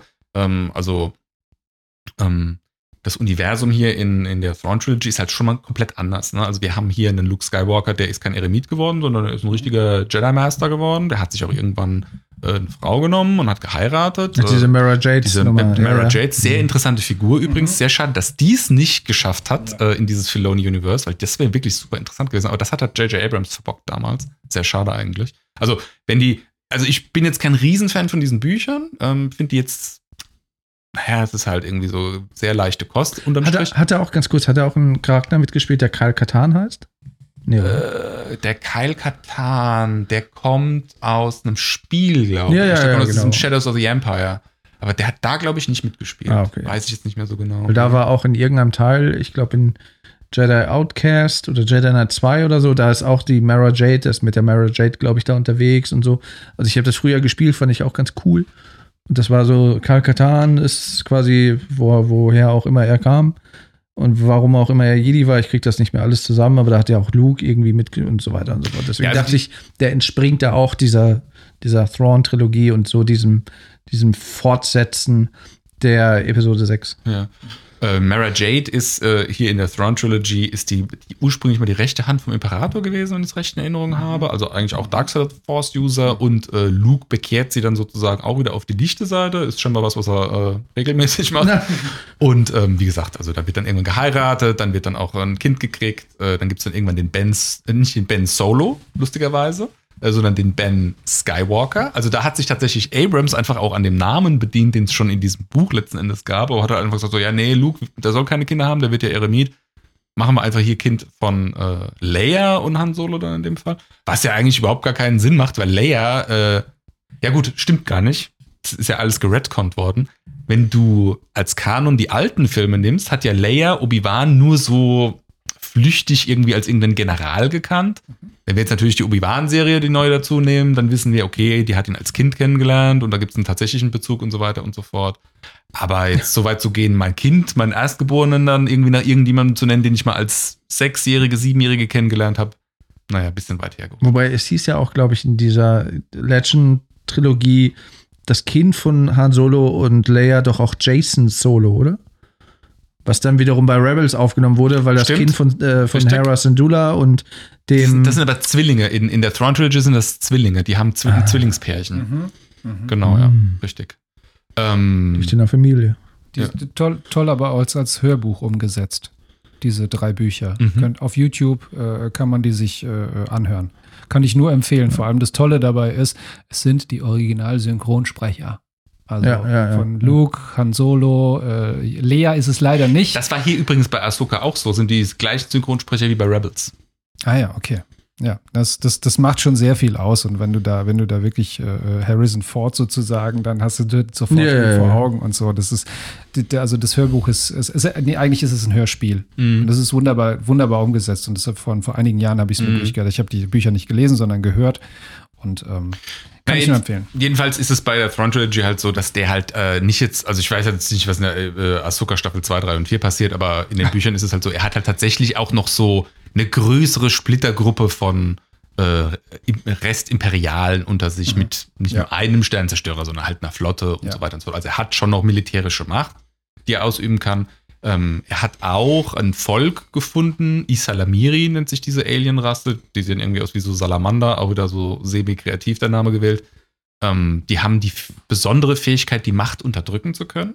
Also eigentlich auch ein super geiler Plot-Twist, der hier eingeführt wird, den, der in Star Wars übrigens noch komplett fehlt, ja, ähm, Luke sozusagen seine Jedi-Kräfte nehmen zu können. Ne? Das ist so ein durchgängiges Ding in, dem, in, den, in den Büchern, dass Luke praktisch damit konfrontiert ist, dass ihm die Macht und sein, sein, sein Jedi-Meister sein und eigentlich allen so überlegen sein, wie wir es bei Mando in, in der finalen Folge gesehen haben, wo er da auf den, diesen Mini-Sternzerstörer kommt und alle äh, Darth, äh, nicht, wie heißen sie? Black Trooper? Nee. Ja, Dark Trooper. Dark Trooper platt macht.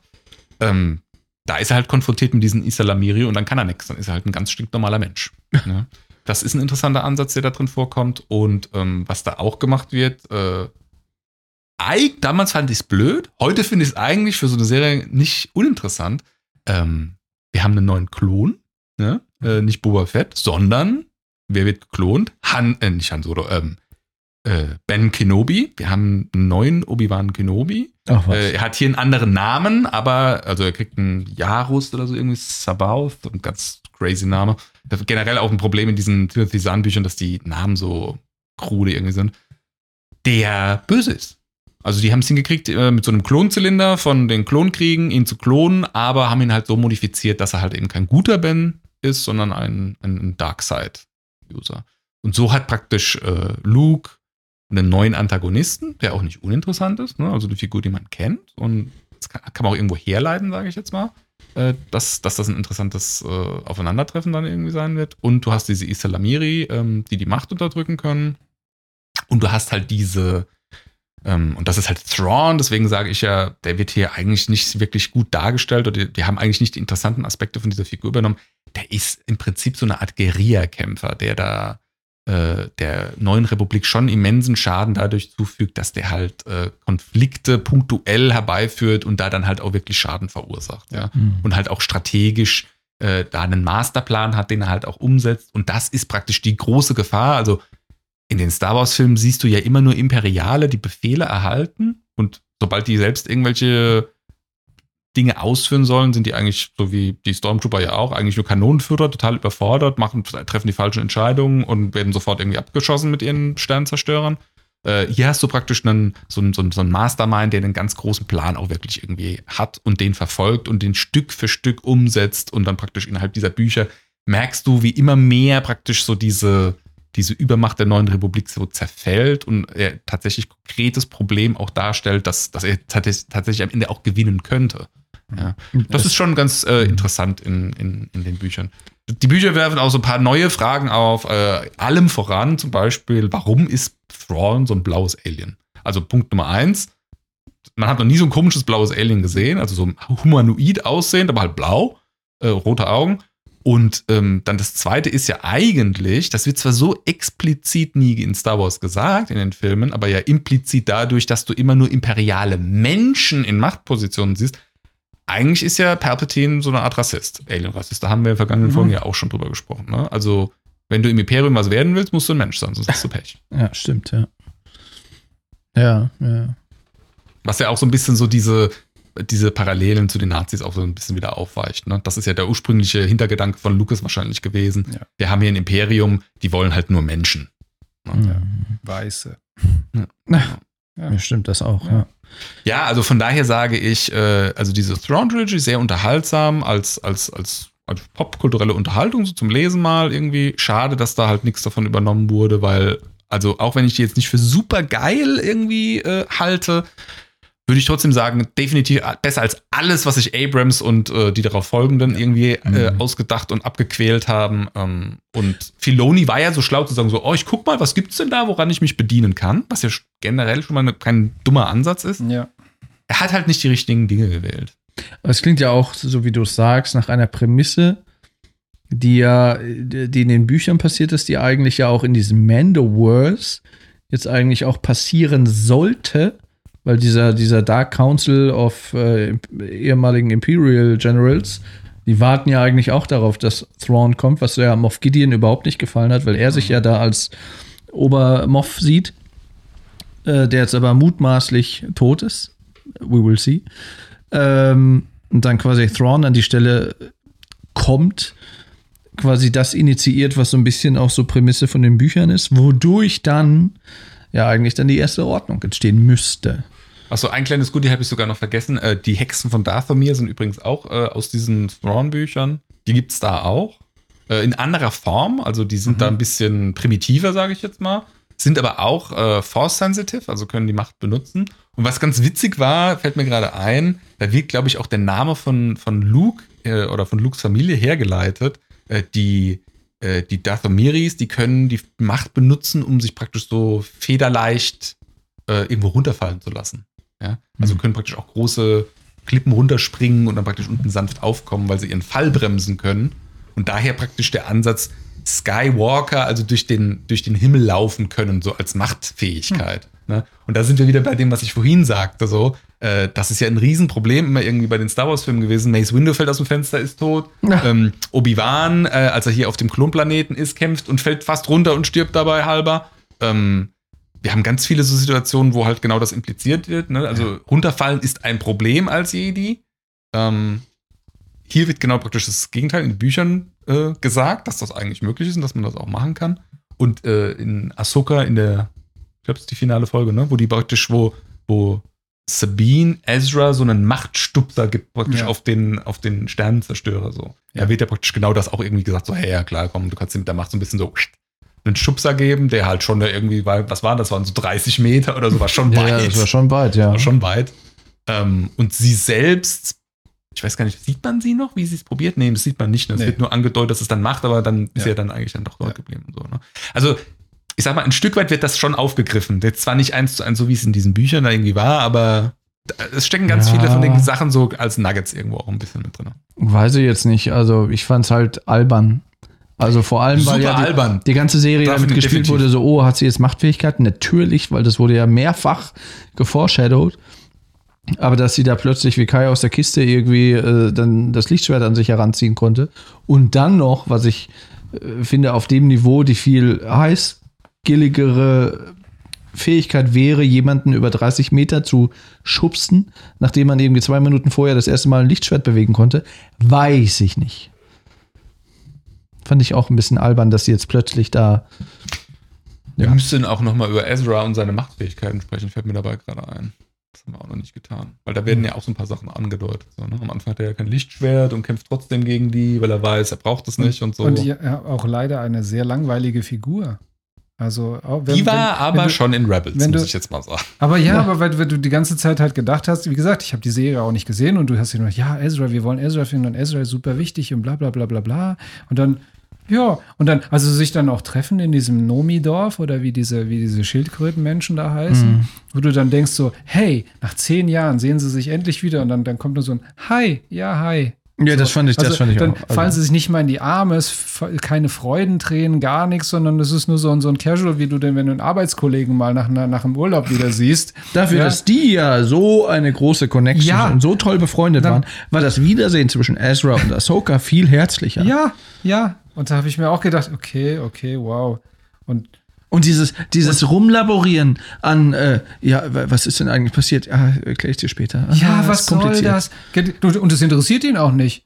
Gell? Er fragt ja dann auch nicht mehr nach oder es wird nicht gezeigt. Und dann, dann ist er auch noch so einer, der, der nicht mal selber irgendwelche Entscheidungen trifft, sondern dann ist jetzt die Sabine da, ja, und die sagt ihm jetzt, wo es lang geht. Weißt du? Oh, jetzt fahren wir mal, jetzt kutschieren wir mal da und jetzt müssen wir mal das machen und das machen. Ja, okay, ja, okay, ja, okay. Also, wo ich mir denke, was? Was? Also es war schade. Es war auch wieder, dieser, dieser Charakter wurde viel, also underused. Viel zu sehr underused. Ich muss ganz ehrlich sagen, ich glaube nicht, dass man aus dem irgendwie großartig was rausholen kann. Ich glaube, das wird das ganz, ganz große Problem jetzt auch von dieser Serie. Ähm, wo nichts ist, kannst du auch nichts hinzaubern. Der ist in Rebels schon total eindimensional, langweilig, ein, ein Jedi, der da sozusagen in so eine Kinderserie reingeschrieben wird, der ja am Anfang auch gar kein Jedi ist. Der kriegt ja diese Ausbildung von dem Kanan, der da der eigentliche Jedi ja ist, der dann irgendwann abdanken muss, weil es kann nur eingeben, ähm, stirbt dann, dann bleibt Ezra übrig. Ezra ist dann praktisch der äh, Luke Light, also so ein Jedi-Ritter in Ausbildung, nicht fertig ausgebildet und äh, am Ende des Tages muss er ja dann praktisch da jetzt auch irgendwie zehn Jahre in die Verbannung und jetzt kommt er zurück und ist plötzlich allmächtig. Ja, also kämpft gegen irgendwelche Leute, die ein Lichtschwert in der Hand haben und hält einfach mal das Lichtschwert fest, so wie wir das bei. Bei wem haben wir das gesehen? Bei Kylo Ren haben wir das, glaube ich, auch schon mal gesehen, oder? Was meinst du? das Lichtschwert mit der Macht festhalten, dass man praktisch, dass man So, das selbst blocken, kein Licht, blocken, das blocken, ja, das Blocken dass man selbst Macht. kein Lichtschwert benutzt, um das Lichtschwert zu blocken, haben wir doch schon mal gesehen irgendwo. War das bei, ah, nee, es war glaube ich bei Obi-Wan, oder? Das können wir auch Das, irgendwo. also wir haben es mal gesehen, wir haben es ja mal gesehen in Episode 3, im Kampf auf Mustafa. Da tun sie es, da tun sie es beide, Anakin Ja, und Anakin und, und, äh, und äh, Obi-Wan. Okay, also wenn wir davon jetzt, wenn wir das jetzt praktisch als Vergleich nehmen würden, würden wir behaupten, dass Ezra ungefähr in der gleichen Liga kickt wie Ray und Ja. Kylo. Achso, wobei ich muss mich korrigieren, sorry, da blocken sie sich nicht, da blocken sie nicht das Lichtschwert, sondern die sie die blocken wollen sich so, so gegen, genau, sie wollen sich gegenseitig sozusagen wegdrücken. Wegdrücken, ja. Genau, okay. das, das tun sie, äh, genau. Aber Also ich bin mir ziemlich sicher, dass ich es schon gesehen habe. Also ich weiß jetzt nicht, ob es in Obi-Wan war. Mir kam es auch bekannt vor, tatsächlich. Aber ich fand es nicht schlimm. Also ich fand auch den Effekt ganz nett in dem Moment, weil ja auch so quasi, er, er drückt ja quasi das Lichtschwert weg. Und, das, und du siehst von der Shinhati das Lichtschwert, wie das so in diese, in diese Richtung so ein bisschen geschoben wird oder diese, diese, de- ne, du siehst halt eine Auswirkung auf die Klinge von diesem Block von, von Ezra. Das fand ich ganz nett. Es ist halt ganz schlimmes Anbiedern an die Art und Weise, wie äh, Yoda die Macht benutzt. Ne? Oh, die Macht ist mein Verbündeter, ein starker Verbündeter, sie ist Ladi da und Ja, oh, jetzt, ja. ich brauche hier kein Lichtschwert, ich mache die alle so platt und oh, Ja, ich war jetzt hier zehn Jahre lang am Meditieren. Wobei er ja schon auch ein bisschen gestruggelt hat. Also er hat ja auch schon ein bisschen aufs Maul bekommen. Aber das ist genau in der Essenz das, was mich an Star Wars in den letzten 10, 20 Jahren stört und auch, ähm, wo ich jetzt sagen muss, da gefällt mir so ein Ansatz wie in zum Beispiel Andor oder auch in Teilen Mandalorian fährt, viel, viel, viel, viel besser, dass ich genau dieses Jedi-Pathos und dieses blöde, ah ja, die Macht, die Macht, die Macht, weglassen. Und jetzt genau das recyceln sie jetzt wieder und holen das jetzt wieder voll rein. Ja, jetzt haben wir, also wir, wir kommen ja eigentlich aus dem, so wie du sagst, Mandoverse, aus einem Universum, in dem gibt es eigentlich nur noch einen, Jedi ist der Luke. Und die Ahsoka, die ist jetzt halt von mir aus grau, ne? So haben wir die ja auch wahrgenommen. Die ist ja auch nicht beim Luke in der Schule geblieben und, und, und will keine Jedi ausbilden oder sowas. Und die sagt, ich mache mein eigenes Ding, ich habe meine eigene Agenda. Und sonst gibt's niemanden mehr. Eine Ray ist noch nicht mal geboren, glaube ich. Rein von der Zeitachse her. Oder Mhm. wenn überhaupt ein Baby. Ja, und da gibt's keine anderen. So, jetzt kommen da hier Hexen von Dathomir, wir haben eine Morgan Elsbeth, wir haben ähm, was auch immer in Wobei, diesen. Bergen, in diesem, in diesem Star Destroyer drin Ja. ist, irgendwie so. Wir Wobei- haben einen Ezra Bridger, der jetzt als voller Jedi wieder zurückkommt. Also wir weichen ja jetzt gerade diesen, diesen, diesen, diesen, diesen, diese, diese Jedi, ich weiß gar nicht mehr, wie willst du es nennen, diese Jedi-Säuberung, die weichen wir jetzt komplett auf und machen jetzt praktisch wieder ein Universum. Ja, da gibt's schon Jedi. War ja Rebels genau ja schon. Also der. Kanan war ja auch Force-User. Es ist ja, glaube ich, auch Der Balin ist ja letztendlich auch ein Jedi, auch wenn er jetzt böse ist. Es wird ja so ein bisschen auch drauf gewartet, dass der Cal Kestis aus, der, aus dem Videospiel, aus diesem Jedi Fallen Order und Jedi Survivor auch irgendwann mal, weil es hat ja wahrscheinlich auch einen Grund, warum da Dinge nochmal referenziert werden. Diese Hexen von Datumir-Nummer spielt ja wohl auch in diesem Jedi Survivor eine größere Rolle. Ähm, hat ja wahrscheinlich auch einen Grund, warum ein vielleicht nicht ganz unbekannter Schauspieler diesen Hauptcharakter in diesem Videospiel spielt. Das heißt, der wird wahrscheinlich auch irgendwann mal live-action-mäßig zu sehen sein. Ähm, ja, aber ich gebe dir recht. Und in Episode 8, was ja dann quasi plus 25 oder 30 Jahre dann spielt, ist quasi Ray und, und, und, und äh, Luke quasi einer von beiden, beziehungsweise Ray bleibt ja dann übrig, also Last Jedi.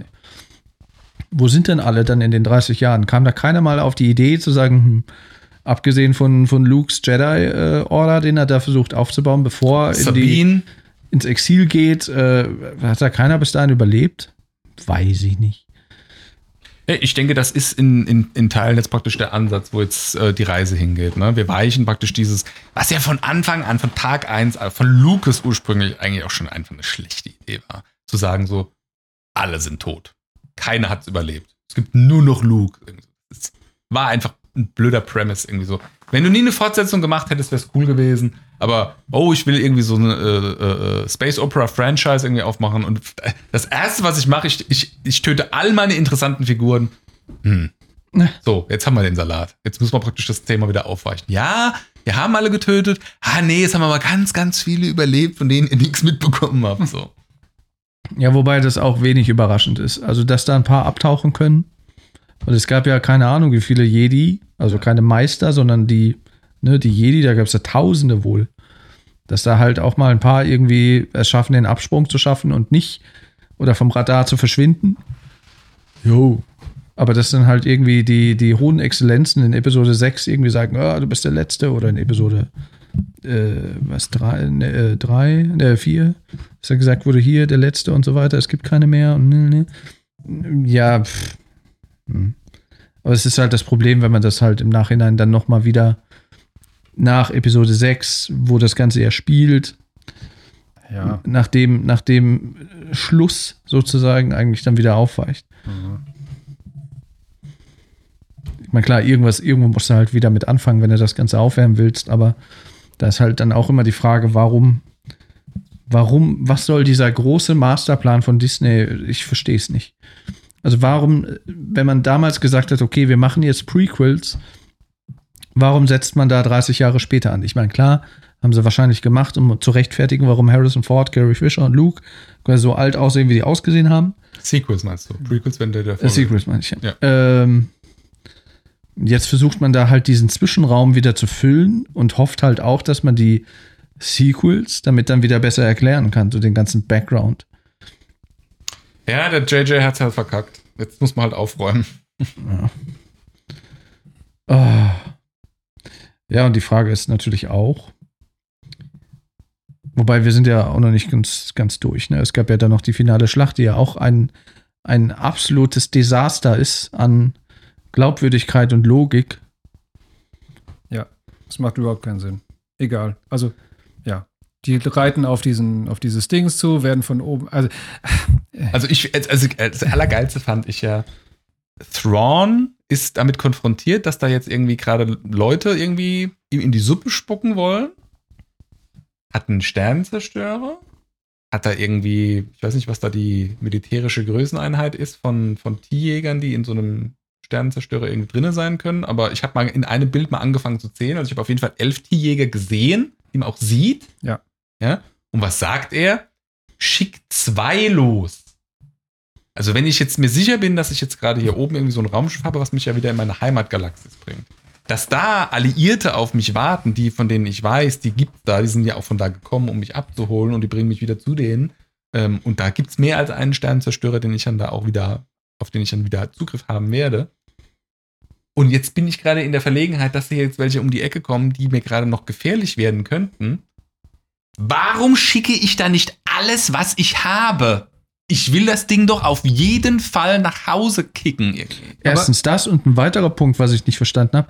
Er wird ja auch so ein bisschen gezeigt als jemand, oder, oder man wusste es, glaube ich, auch vorher schon so ein bisschen, dass der schon irgendwie auf seine, auf seine Leutchen aufpasst. Und da jetzt Ja. auch nach diesen zehn Jahren, die er ja da ist, jetzt nicht bei, bei, bei den stark dezimierten Truppen und in dem Zustand, in dem die sind, da jetzt nicht noch mehr Kanonenfutter zu ver verbraten. Wo man sich dann schon fragt, warum schickt er dann diese zwei ähm, Landungsschiffe mit, mit diesem Bataillon? Kanonenboote. Er sagt Die Kanonenboote, Kanonenboote. Das ist aber auch ein Begriff aus äh, Clone Wars. Ähm, oder auch aus Episode 3. Da sind es, glaube ich, auch ja. Ja. diese Kanonenboote, diese Truppentransporter. Äh, warum, warum schickt er die dahin? Ich meine, gut, die werden dann irgendwann wieder zurückgepfiffen, aber trotzdem sind ja ein paar draufgegangen. Warum schickt er dann diese zwei T-Jäger auf die Gefahr hin, dass die halt äh, gegebenenfalls nicht mit denen fertig werden und die sich irgendwas einfallen lassen, um diese zwei T-Jäger zu zerstören, was sie auch gemacht haben. Das heißt, da sind dann auch wieder zwei Leute irgendwie draufgegangen. Also dafür, dass ihm seine Soldaten so wichtig sind, hat er da halt taktisch halt wieder völlig falsch gehandelt eigentlich. Also er hätte, wie du sagst, eigentlich direkt sagen müssen, okay, schickt da irgendwie, keine Ahnung, sechs Tierjäger hin. Auch dass sie nicht getroffen haben, ist ja auch absurd. Ne, das fängt ja bei so vielen Sachen an. Na, sie hatten auch vor allem, also du hast doch die Lufthoheit. Also äh, als dann Ahsoka ja, äh, also das Raumschiff von Ahsoka dann wieder so als Deus Ex Machina dann am Ende dann kommt, ja, okay, so what. Aber am Anfang ist es ja so, ne, er schickt ja diese zwei Kanonenboote mit diesen, mit diesen Bataillonen, die dann landen und dann in ein, ein Hand-to-Hand-Combat gehen mit, mit, mit Sabine und Ezra. Warum zum Fick? Also, du kannst doch diese Kanonenboote nehmen, fliegst einfach oben drüber Und und planierst von oben diese, diese Nomi und alles, was unter dir ist, planierst du mal aber sowas von weg. Das ist doch das, du hast doch die Lufthoheit, du hast doch, musst doch gar nicht landen.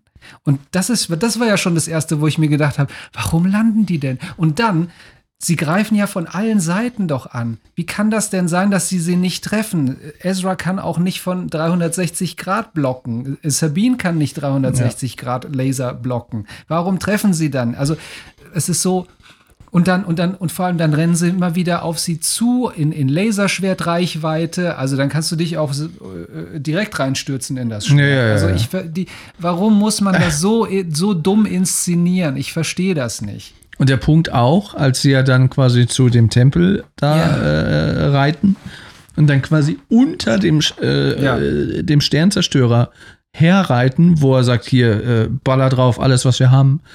Und die es nicht hinbekommen, die zu pulverisieren, weil das waren ja schon Einschläge.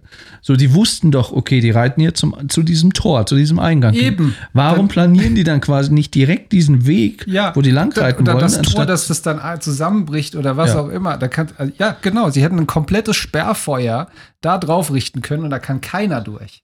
Ja. Also es ist so, oder auch, ja, okay, dann sind sie ins Gebäude eingedrungen. Okay, die müssen ja dann mal diese paar Treppenstufen, Aufzug gab es ja nicht. So, die müssen ja sich dann hochkämpfen, wo ich mir dann auch gefragt habe, okay, ihr habt doch jetzt schon mittlerweile diese ganzen äh, Särge da verladen. Warum hovert der Sternzerstörer nicht einfach so ein paar Meter nach oben? Weißt du, damit du nicht halt von diesem, von dieser Plattform, dieses Turms einfach quasi rüberlaufen kannst in diesen Hangar. Was ja dann später, ne, dann gibt's ja diesen Push.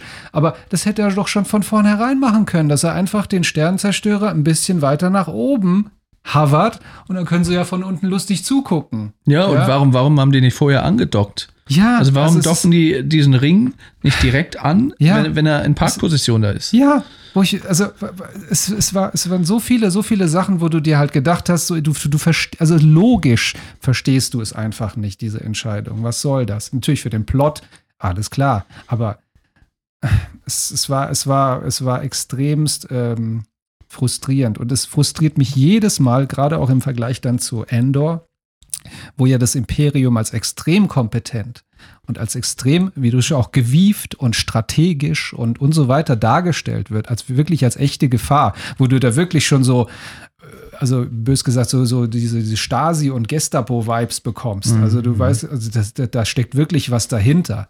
Und hier verhalten sie sich wieder, und vor allem diese Night Trooper, die unter dem Militärgenie Thrawn dienen, verhalten sich wieder wie die letzten Idioten, und, und, und, und, und auch, auch in dem Kampf, in, als sie diesen Turm dann entern und er ihnen dann diese, die, die, diese Truppe dann entgegenschickt, die dann auch wieder auf sie dann draufballern und dann immer wieder nah an sie ranrücken, dass er, dass sie mit dem äh, Sch- Lichtschwert erschlagen werden können, wo ich mir denke, hallo, schon mal was von Kreuzfeuer gehört, schon mal was von gehört, also von den einfachsten militärischen Taktiken, wie du Gegner unter Feuer nimmst, aus einer Deckung beispielsweise.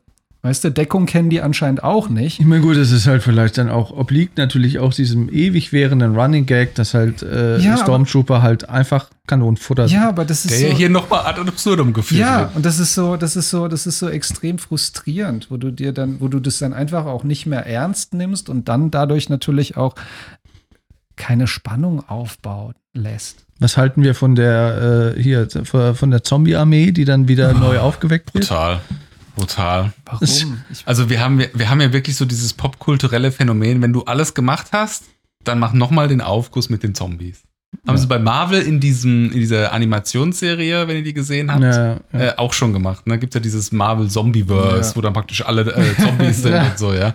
Ja. Was ja mal auch ganz witzig ist, irgendwie so im Kontext von so einer, von so einer losgelösten Was wäre wenn Folge Ja, ja, irgendwie, ne? ja. Das ist dieses Marvel What If.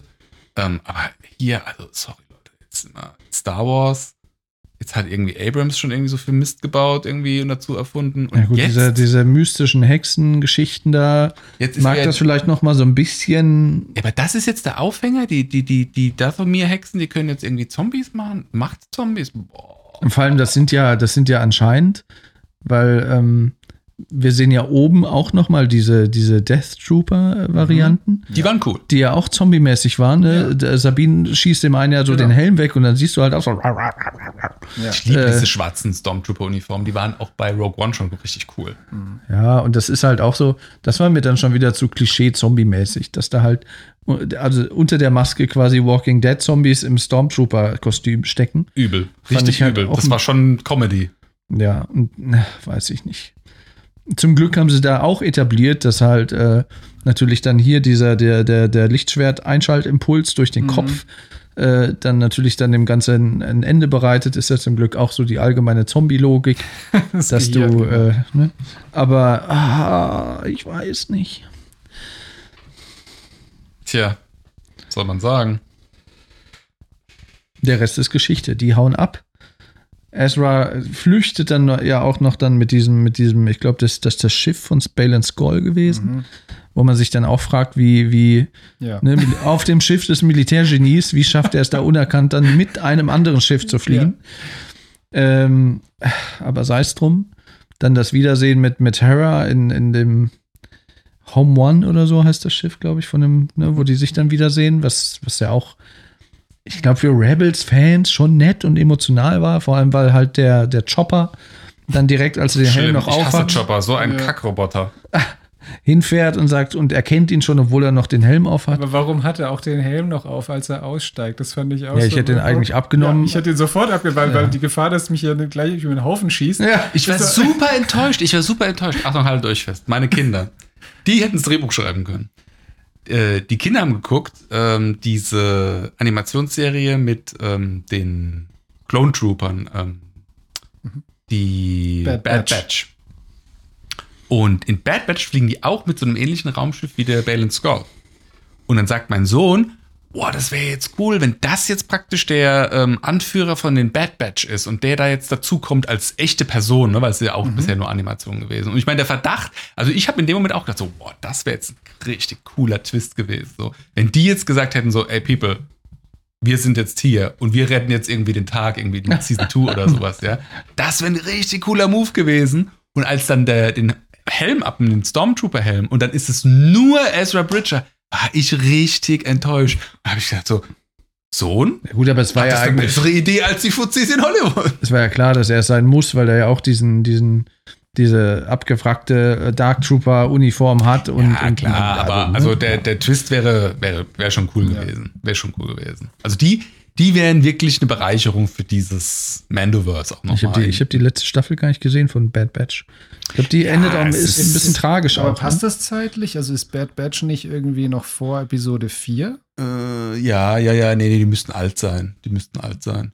Aber, aber Ja. ich meine, ähm, Boba Fett ist ja auch gleiches Alter. Alt und fett, ja. Also, Äh, die müssten so wie Boba Fett in dem Alter dann ein. ja, aber die sind natürlich schon, also diese, also die, man sieht ja schon eine gewisse Ähnlichkeit, weil es ja Klone sind, aber die Was? unterscheiden sich ja physisch dann doch noch ein bisschen. Ja. Moment, der eine von Bad Batch, der ist auch wirklich so Boba Fett-mäßig. Also der ist so ein bisschen korpulenter. Der ist so Anführer, der- der Nenn nicht der Anführer, der Anführer hat ja diese Dieses- Knochentätowierung. Ich Ja, meine ja, genau, diesen- genau. Der, der Tank, der, der halt schön austeilen kann, der Ah, auch so eine okay. Glatze rasiert hat und Mhm. so. Den meine ich. Der sieht ja aus wie Boba Fett. Ja. Also wie der, wie der echte Ja, Darsteller. ja. ja, ja, gut. So, Wer weiß. Am Ende der Serie haben wir jetzt eigentlich, also was, was ist quasi sozusagen passiert?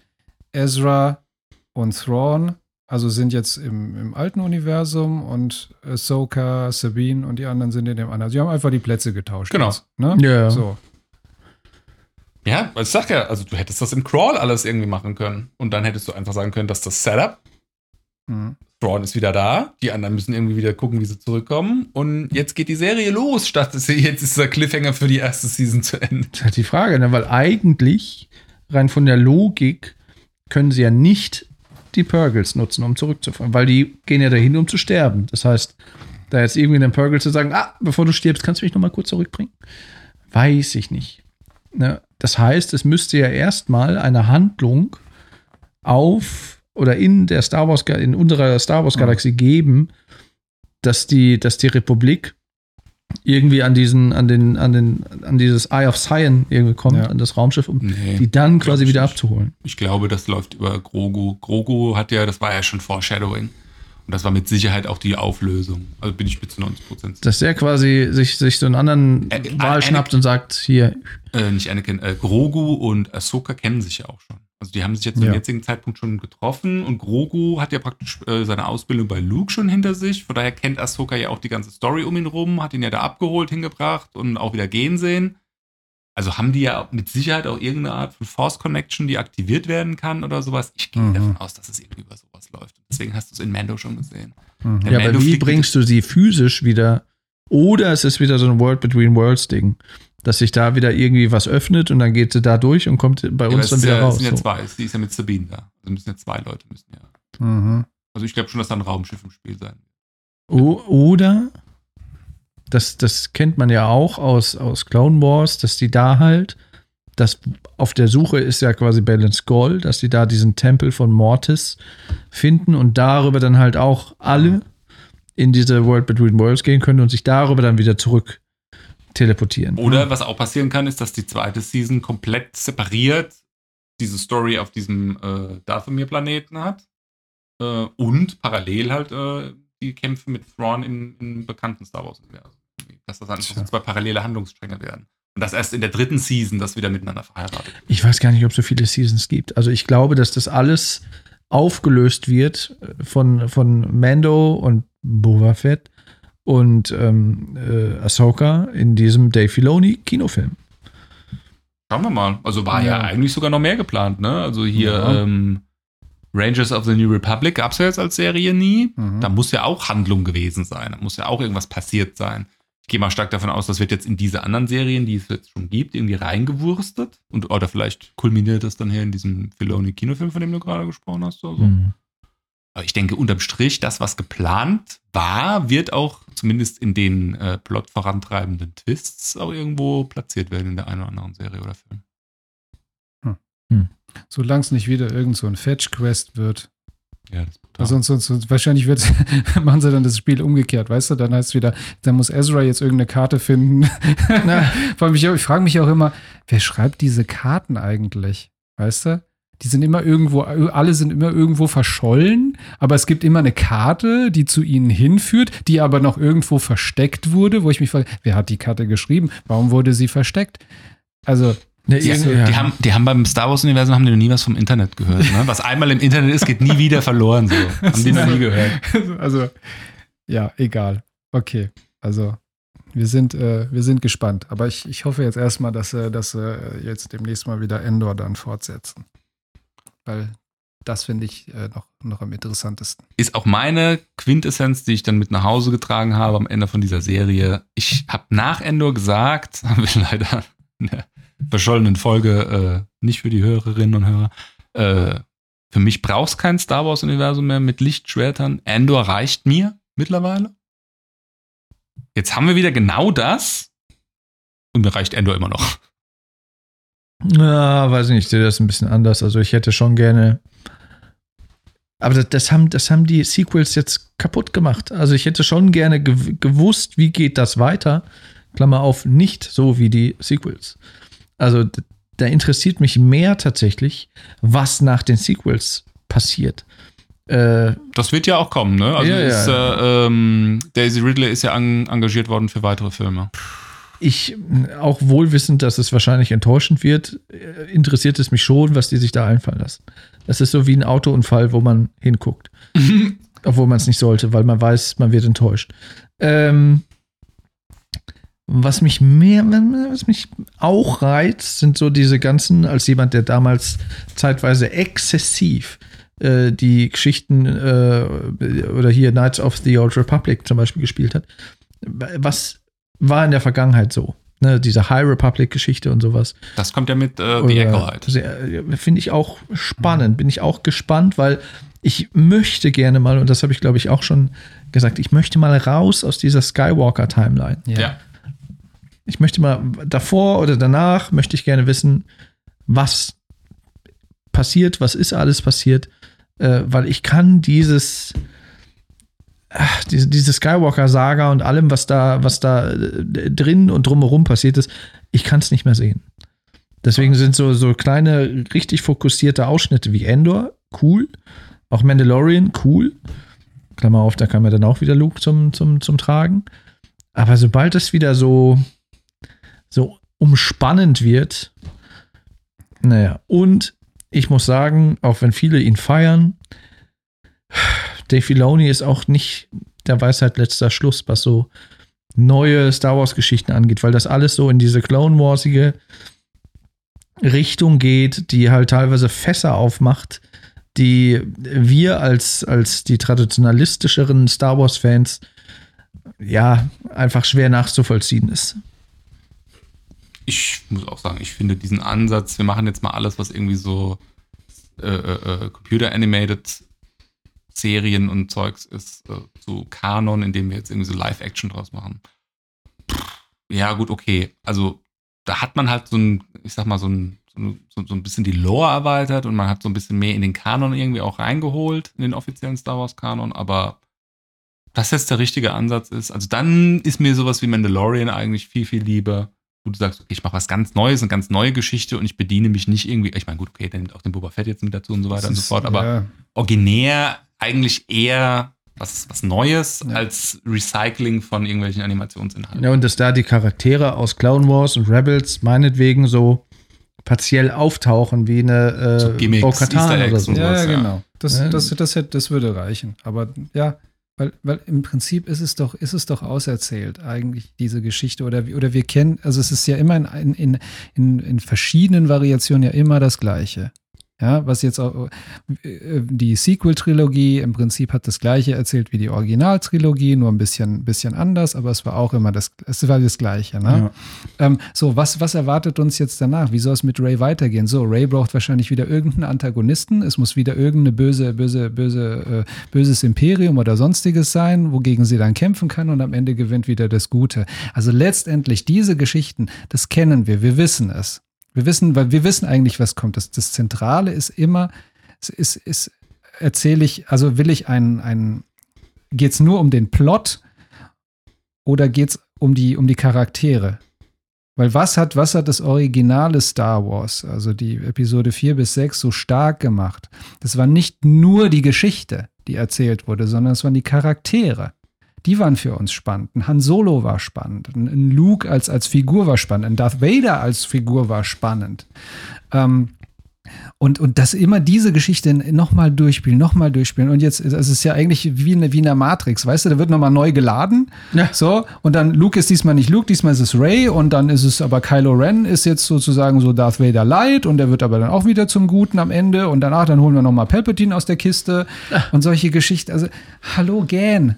Also es ist langweilig und, und mit Clone Wars haben wir den, den Krieg haben wir jetzt erzählt, also die, die Varianten kennen wir jetzt auch und das kennen wir auch. Also ich will, ich will starke Charaktere einfach äh, äh, gezeigt bekommen. Und mehr brauche ich eigentlich nicht. Und da bin ich, da bin ich ganz bei dir. Dann brauche ich kein Lichtschwert, dann brauche ich kein Dings. Es reicht mir, wenn es in diesem Universum spielt und ich einen, einen spannenden Charakter habe. Ja. Dem ich, dem ich folgen kann irgendwie. Und, und, und es sich, und es sich echt anfühlt. Ja, möglichst echt. Das so war die Stärke so, von Endor. Genau, das war die Stärke mhm. von Endor. Weil, das, weil es sich wirklich echt angefühlt hat. Was, weil echte Menschen und nicht irgendwelche Papphülsen und Cartoon-Charaktere, die irgendwelchen Blödsinn verzapfen ja, und dumme ja, Sachen machen, wo du, wo du sagst, das ist total unlogisch, das macht keinen Sinn, das reißt dich sofort raus. Und bei Endor war jede Entscheidung, irgendwie konntest du es nachvollziehen, die war irgendwie grundiert auch in der, in Anführungsstrichen, Realität. Wo du gesagt hast, ja, so würden echte Menschen würden genauso agieren, würden genauso reagieren, würden genau das so entscheiden. So, kann ich absolut nachvollziehen. Dann bin ich drin. Und solche Geschichten so, sollen sie erzählen. Der Fundus ist da. Aber bitte nicht immer das Gleiche von vorne. Ja. Ich kann mich dem nur nahtlos anschließen. Also, es ist so, ich hätte gerne mehr Mystery über die Force erfahren. So, da wäre ich schon offen für gewesen. Aber da wurden halt so viele Fässer auch aufgemacht, diese Hexen. Weiß ich nicht. Thrawn, ja, aber dann bitte in gut. Ähm, ja, also es hat mich einfach nicht, hat mich einfach nicht gecatcht. So, dann lieber, wie gesagt, diese Dark and Gritty Serien wie Endor, wo das halt wirklich mal weg von diesem Cartoonigen geht, weil wir haben genug Cartooniges in den Animationsserien gesehen. Warum nutzt man die, die Live-Action-Geschichten nicht, um das halt wirklich noch mal dem ganzen Substanz und eine gewisse Dramatik zu geben, gewisses Mysterium vielleicht aufzumachen, was auch irgendwie interessant und nachvollziehbar ist und quasi so andere Dinge, die davor passiert ist, nicht komplett ad absurdum führen. Ja, und das haben sie mit Ahsoka halt einfach nicht geschafft. Du hast jetzt sogar ein neues Phänomen. Ähm, du hast ja jetzt praktisch dieses, wir nennen es jetzt mal dieses Mandoverse, wie du vorhin so schön gesagt hast. Also diese Zeitachse, auf der all diese Geschichten in The Mandalorian, Ahsoka, ähm, Boba Fett äh, spielen. Ähm, aber du hast ja praktisch den Effekt, dass du äh, mit Andor hast du dieses Dark and Gritty Feeling. Ich meine, das ist auf der Zeitachse ein bisschen weiter vorne dran, aber nichtsdestotrotz halt in diesem Universum. Du hast praktisch dieses Hardcore Space Western von Mandalorian und du hast dieses, naja, ich sag mal so eine Mischung aus diesem klassischen Star Wars Space Opera plus irgendwie so Kinder-Animationssendung, ne, weil Ja. das Filoni-Zeug ist ja eigentlich so eher Hm. kindisch Fühlt es sich an. und auch relativ äh, ein-, zweidimensional, auch so von der Konstruktion der Geschichten und der Ja. Figuren. Ähm, was jetzt praktisch alles so auf einer Zeitachse irgendwie so miteinander vermengt wird. Ne? Und abhängig davon, welche von diesen Serien du guckst auf diesem Zeitstrahl, fühlt es mal irgendwie richtig geil, dark, gritty, irgendwie so ein bisschen Space Westernig und irgendwie so fast schon, also hat ja, Mando hat ja auch schon sehr slapstickige, viele slapstickige Mo- Momente irgendwie so. Und jetzt halt hier so nochmal Ahsoka irgendwie so als Mittelding so dazwischen so.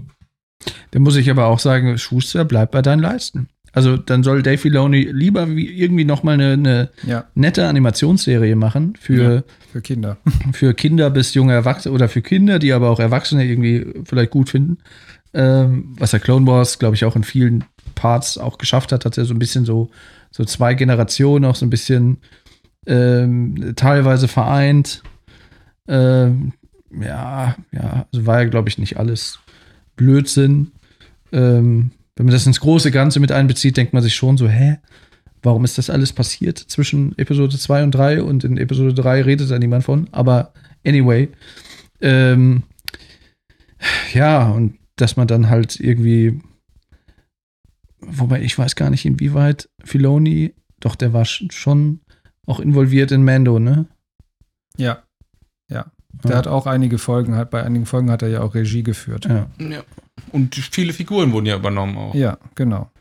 Aber Ja, da merkst du es, da merkst du es aber dann auch, gerade in der vierten Staffel von Mandalorian Oh, gab es yeah. auch wieder so, so cartooneske Folgen, wo du Der dann dritte sagst, so die, auch mit den Luftpiraten oder mit diesen Piraten, wo du dir denkst, so, ah ja, wa- was, was bringt jetzt diese Folge, außer dass sie einfach so ein, so ein Filler ist wieder, um, um die Staffelanzahl sozusagen voll zu machen. Das ist das, was mich halt extremst gerade stört bei diesen aber das ist jetzt leider eine, eine, ein, ein, was heißt ich, ein Nebeneffekt oder eine Nebenwirkung von, von diesem Streaming, von dem Streaming an sich, also von unserer Mediennutzung an sich, dass, dass anscheinend die Studios äh, genötigt sind, Content zu kreieren, der über so eine lange Zeit halt irgendwie funktionieren muss und worunter aber natürlich dann die Erzählung halt leidet. Weil du kannst natürlich nicht so effizient oder du sollst ja nicht so effizient erzählen, wie das in einem Kinofilm beispielsweise ist. Weil, wie gesagt, diese Ahsoka-Geschichte hättest du auch innerhalb eines 90-Minuten-Spielfilms hättest du das wunderbar erzählen können und es hätte nichts gefehlt.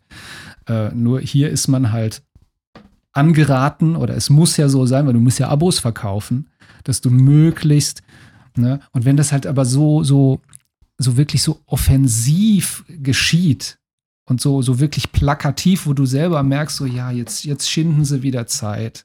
Jetzt machen wir wieder so eine kleine, so einen kleinen, kleinen Schwenk in der, in der Story, die uns eigentlich aber gar nicht weiterführt im Plot, aber wo du weißt, ja, okay, jetzt müssen wir wieder 20 Minuten irgendwie voll machen.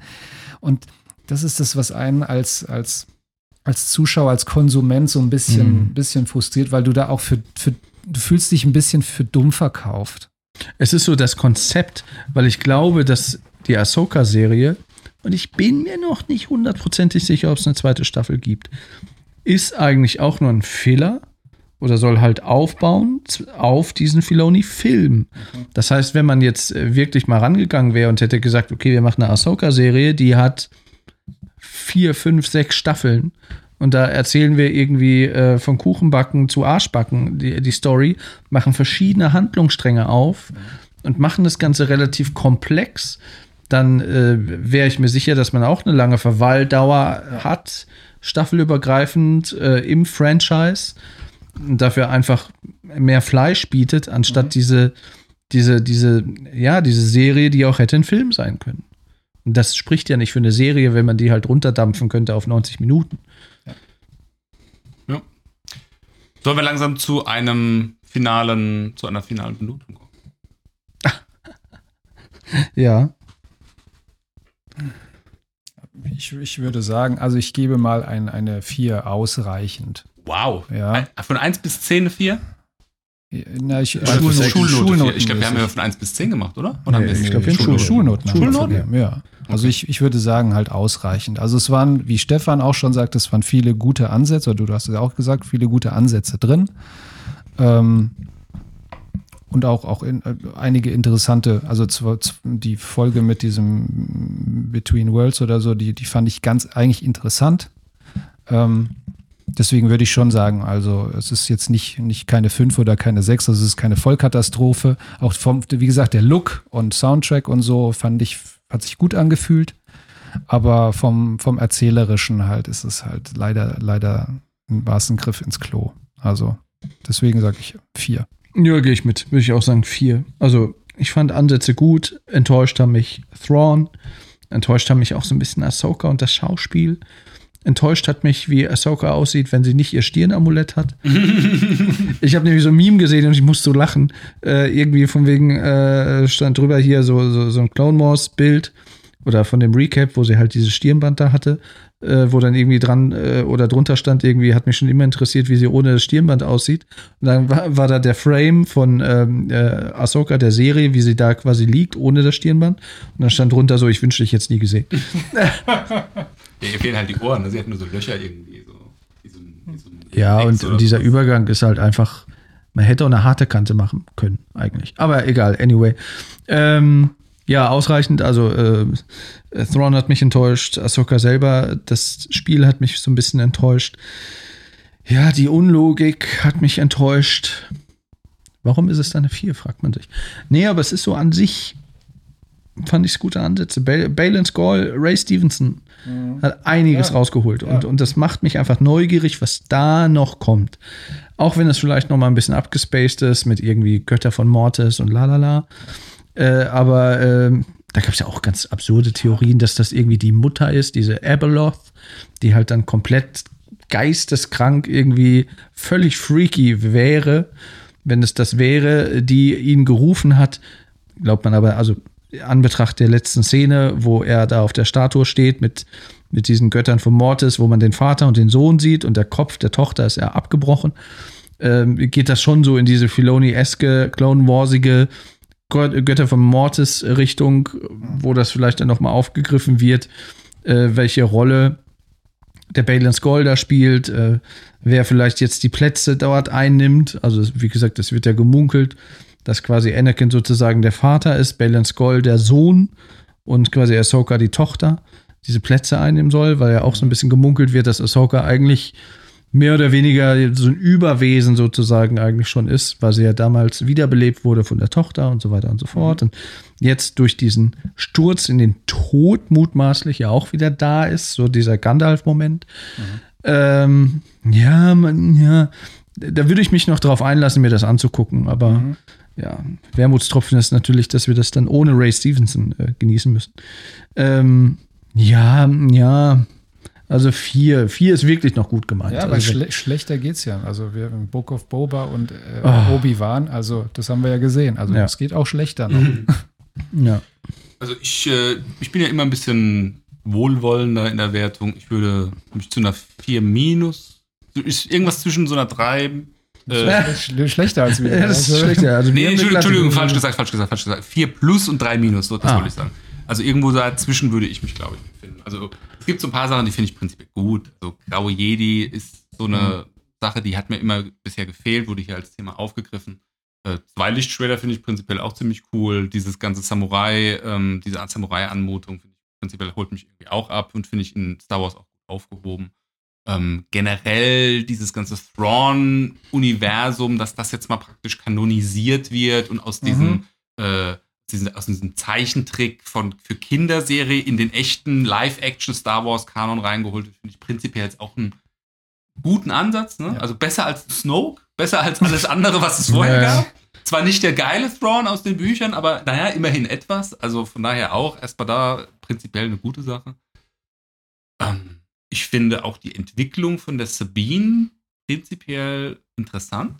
Fand die Figur jetzt in Rebels eher uninteressant. Ähm, ich muss jetzt ganz ehrlich gestehen, durch Mandalorian habe ich da doch mal ein bisschen anderen Blickwinkel drauf entwickelt, weil ich dieses Thema Mandalorianer und diese, diese Mhm. Lore, die zu den Mandalorianern, das finde ich interessant und finde ich auch schön, dass es praktisch so eine Art ähm, dritte Partei im Star Wars-Universum sozusagen äh, gibt. Also war schon immer gab, aber man hat ja nie verstanden, wer Ja. die sind und was sie machen. Ja.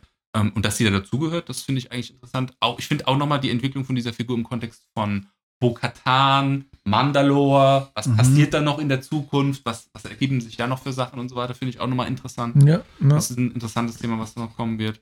Äh, ich brauche keinen Ezra Bridger, der nervt mich einfach nur. Ähm, sorry, nicht mein, meine Figur. Äh, ich mochte den Hoyang, war, ich bin ja so ein Mhm. Star Wars Roboter-Freund und der hat mir gefallen. Bitte nicht Roboter sagen, es sind Druiden. Äh, von daher, ja. Also, ich bin da prinzipiell ein bisschen wohlwollender. Habe mich auch mal wieder gefreut, Lichtschwertkämpfe zu sehen, aber nach Andor bin ich der Meinung. Dark and Gritty Star Wars. Mhm. Ja.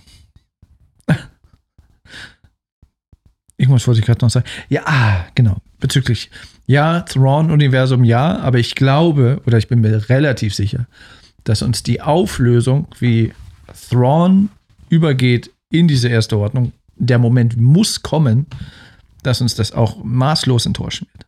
Das ja. Also, der, irgendwann muss er ja durch diesen General Hux vererbt werden und das muss ja andere Katastrophe sein. Ja. Leider, ja. Das ist, das ist ja, das Ja. Schlimme, dass wir ja wissen, was, was, was darauf folgt. Ah. Gut. Ein paar abschließende Worte. Wir Noch haben kein Instagram, kein Snapchat, kein TikTok, alles tot durch Corona. Na gut, haben wir haben, tun wir es schon. Haben noch. tun wir es schon noch, aber beackert wird er nicht mehr groß. Nee. Äh, nichtsdestotrotz, abonnieren auf den Podcast-Kanälen deiner Wahl, lieber Hörerin oder Hörer. Ähm, und wenn dir der Podcast gefällt, weitersagen. Das ist das, was am ehesten was bringt. Blöde Algorithmen. Und, Achtung, in naher Zukunft wird der Podcast nicht mehr auf Google Podcasts verfügbar sein, sondern nur noch auf YouTube Music. Google macht da irgendwie so ein Ding. Die schalten die eine Plattform ab und enablen die andere. Mhm. Also Augen offen halten in der Zukunft, falls du auf äh, Google Podcasts abonniert hast, dann musst du doch mal neu abonnieren in der YouTube Music App. Sonst noch abschließende Wort von euch? Ja, hat mal wieder Spaß gemacht. Absolut. Auf, Auf- jeden Fall. Der Sauerstoffgehalt in diesem Raum ist aber mittlerweile bei unter 10 Prozent. Ja, ja, das stimmt. Das Fenster könnte man mal wieder öffnen. Ähm, ja, ne, hat mal wieder Spaß gemacht. Ich, ich, ich denke, das wäre ja schön, wenn wir das auch mal wieder in einer gewissen Regelmäßigkeit äh, fortführen könnten und nicht wieder anderthalb Jahre warten. Nicht? Wenn wir bis zur nächsten guten Star Wars-Serie warten, dann dauert es natürlich länger. Ah, ja. Aber Nee, dann müssen wir irgendwie die fünfte oder achte Staffel von Bibi und Tina äh, müssen wir dann quasi reviewen.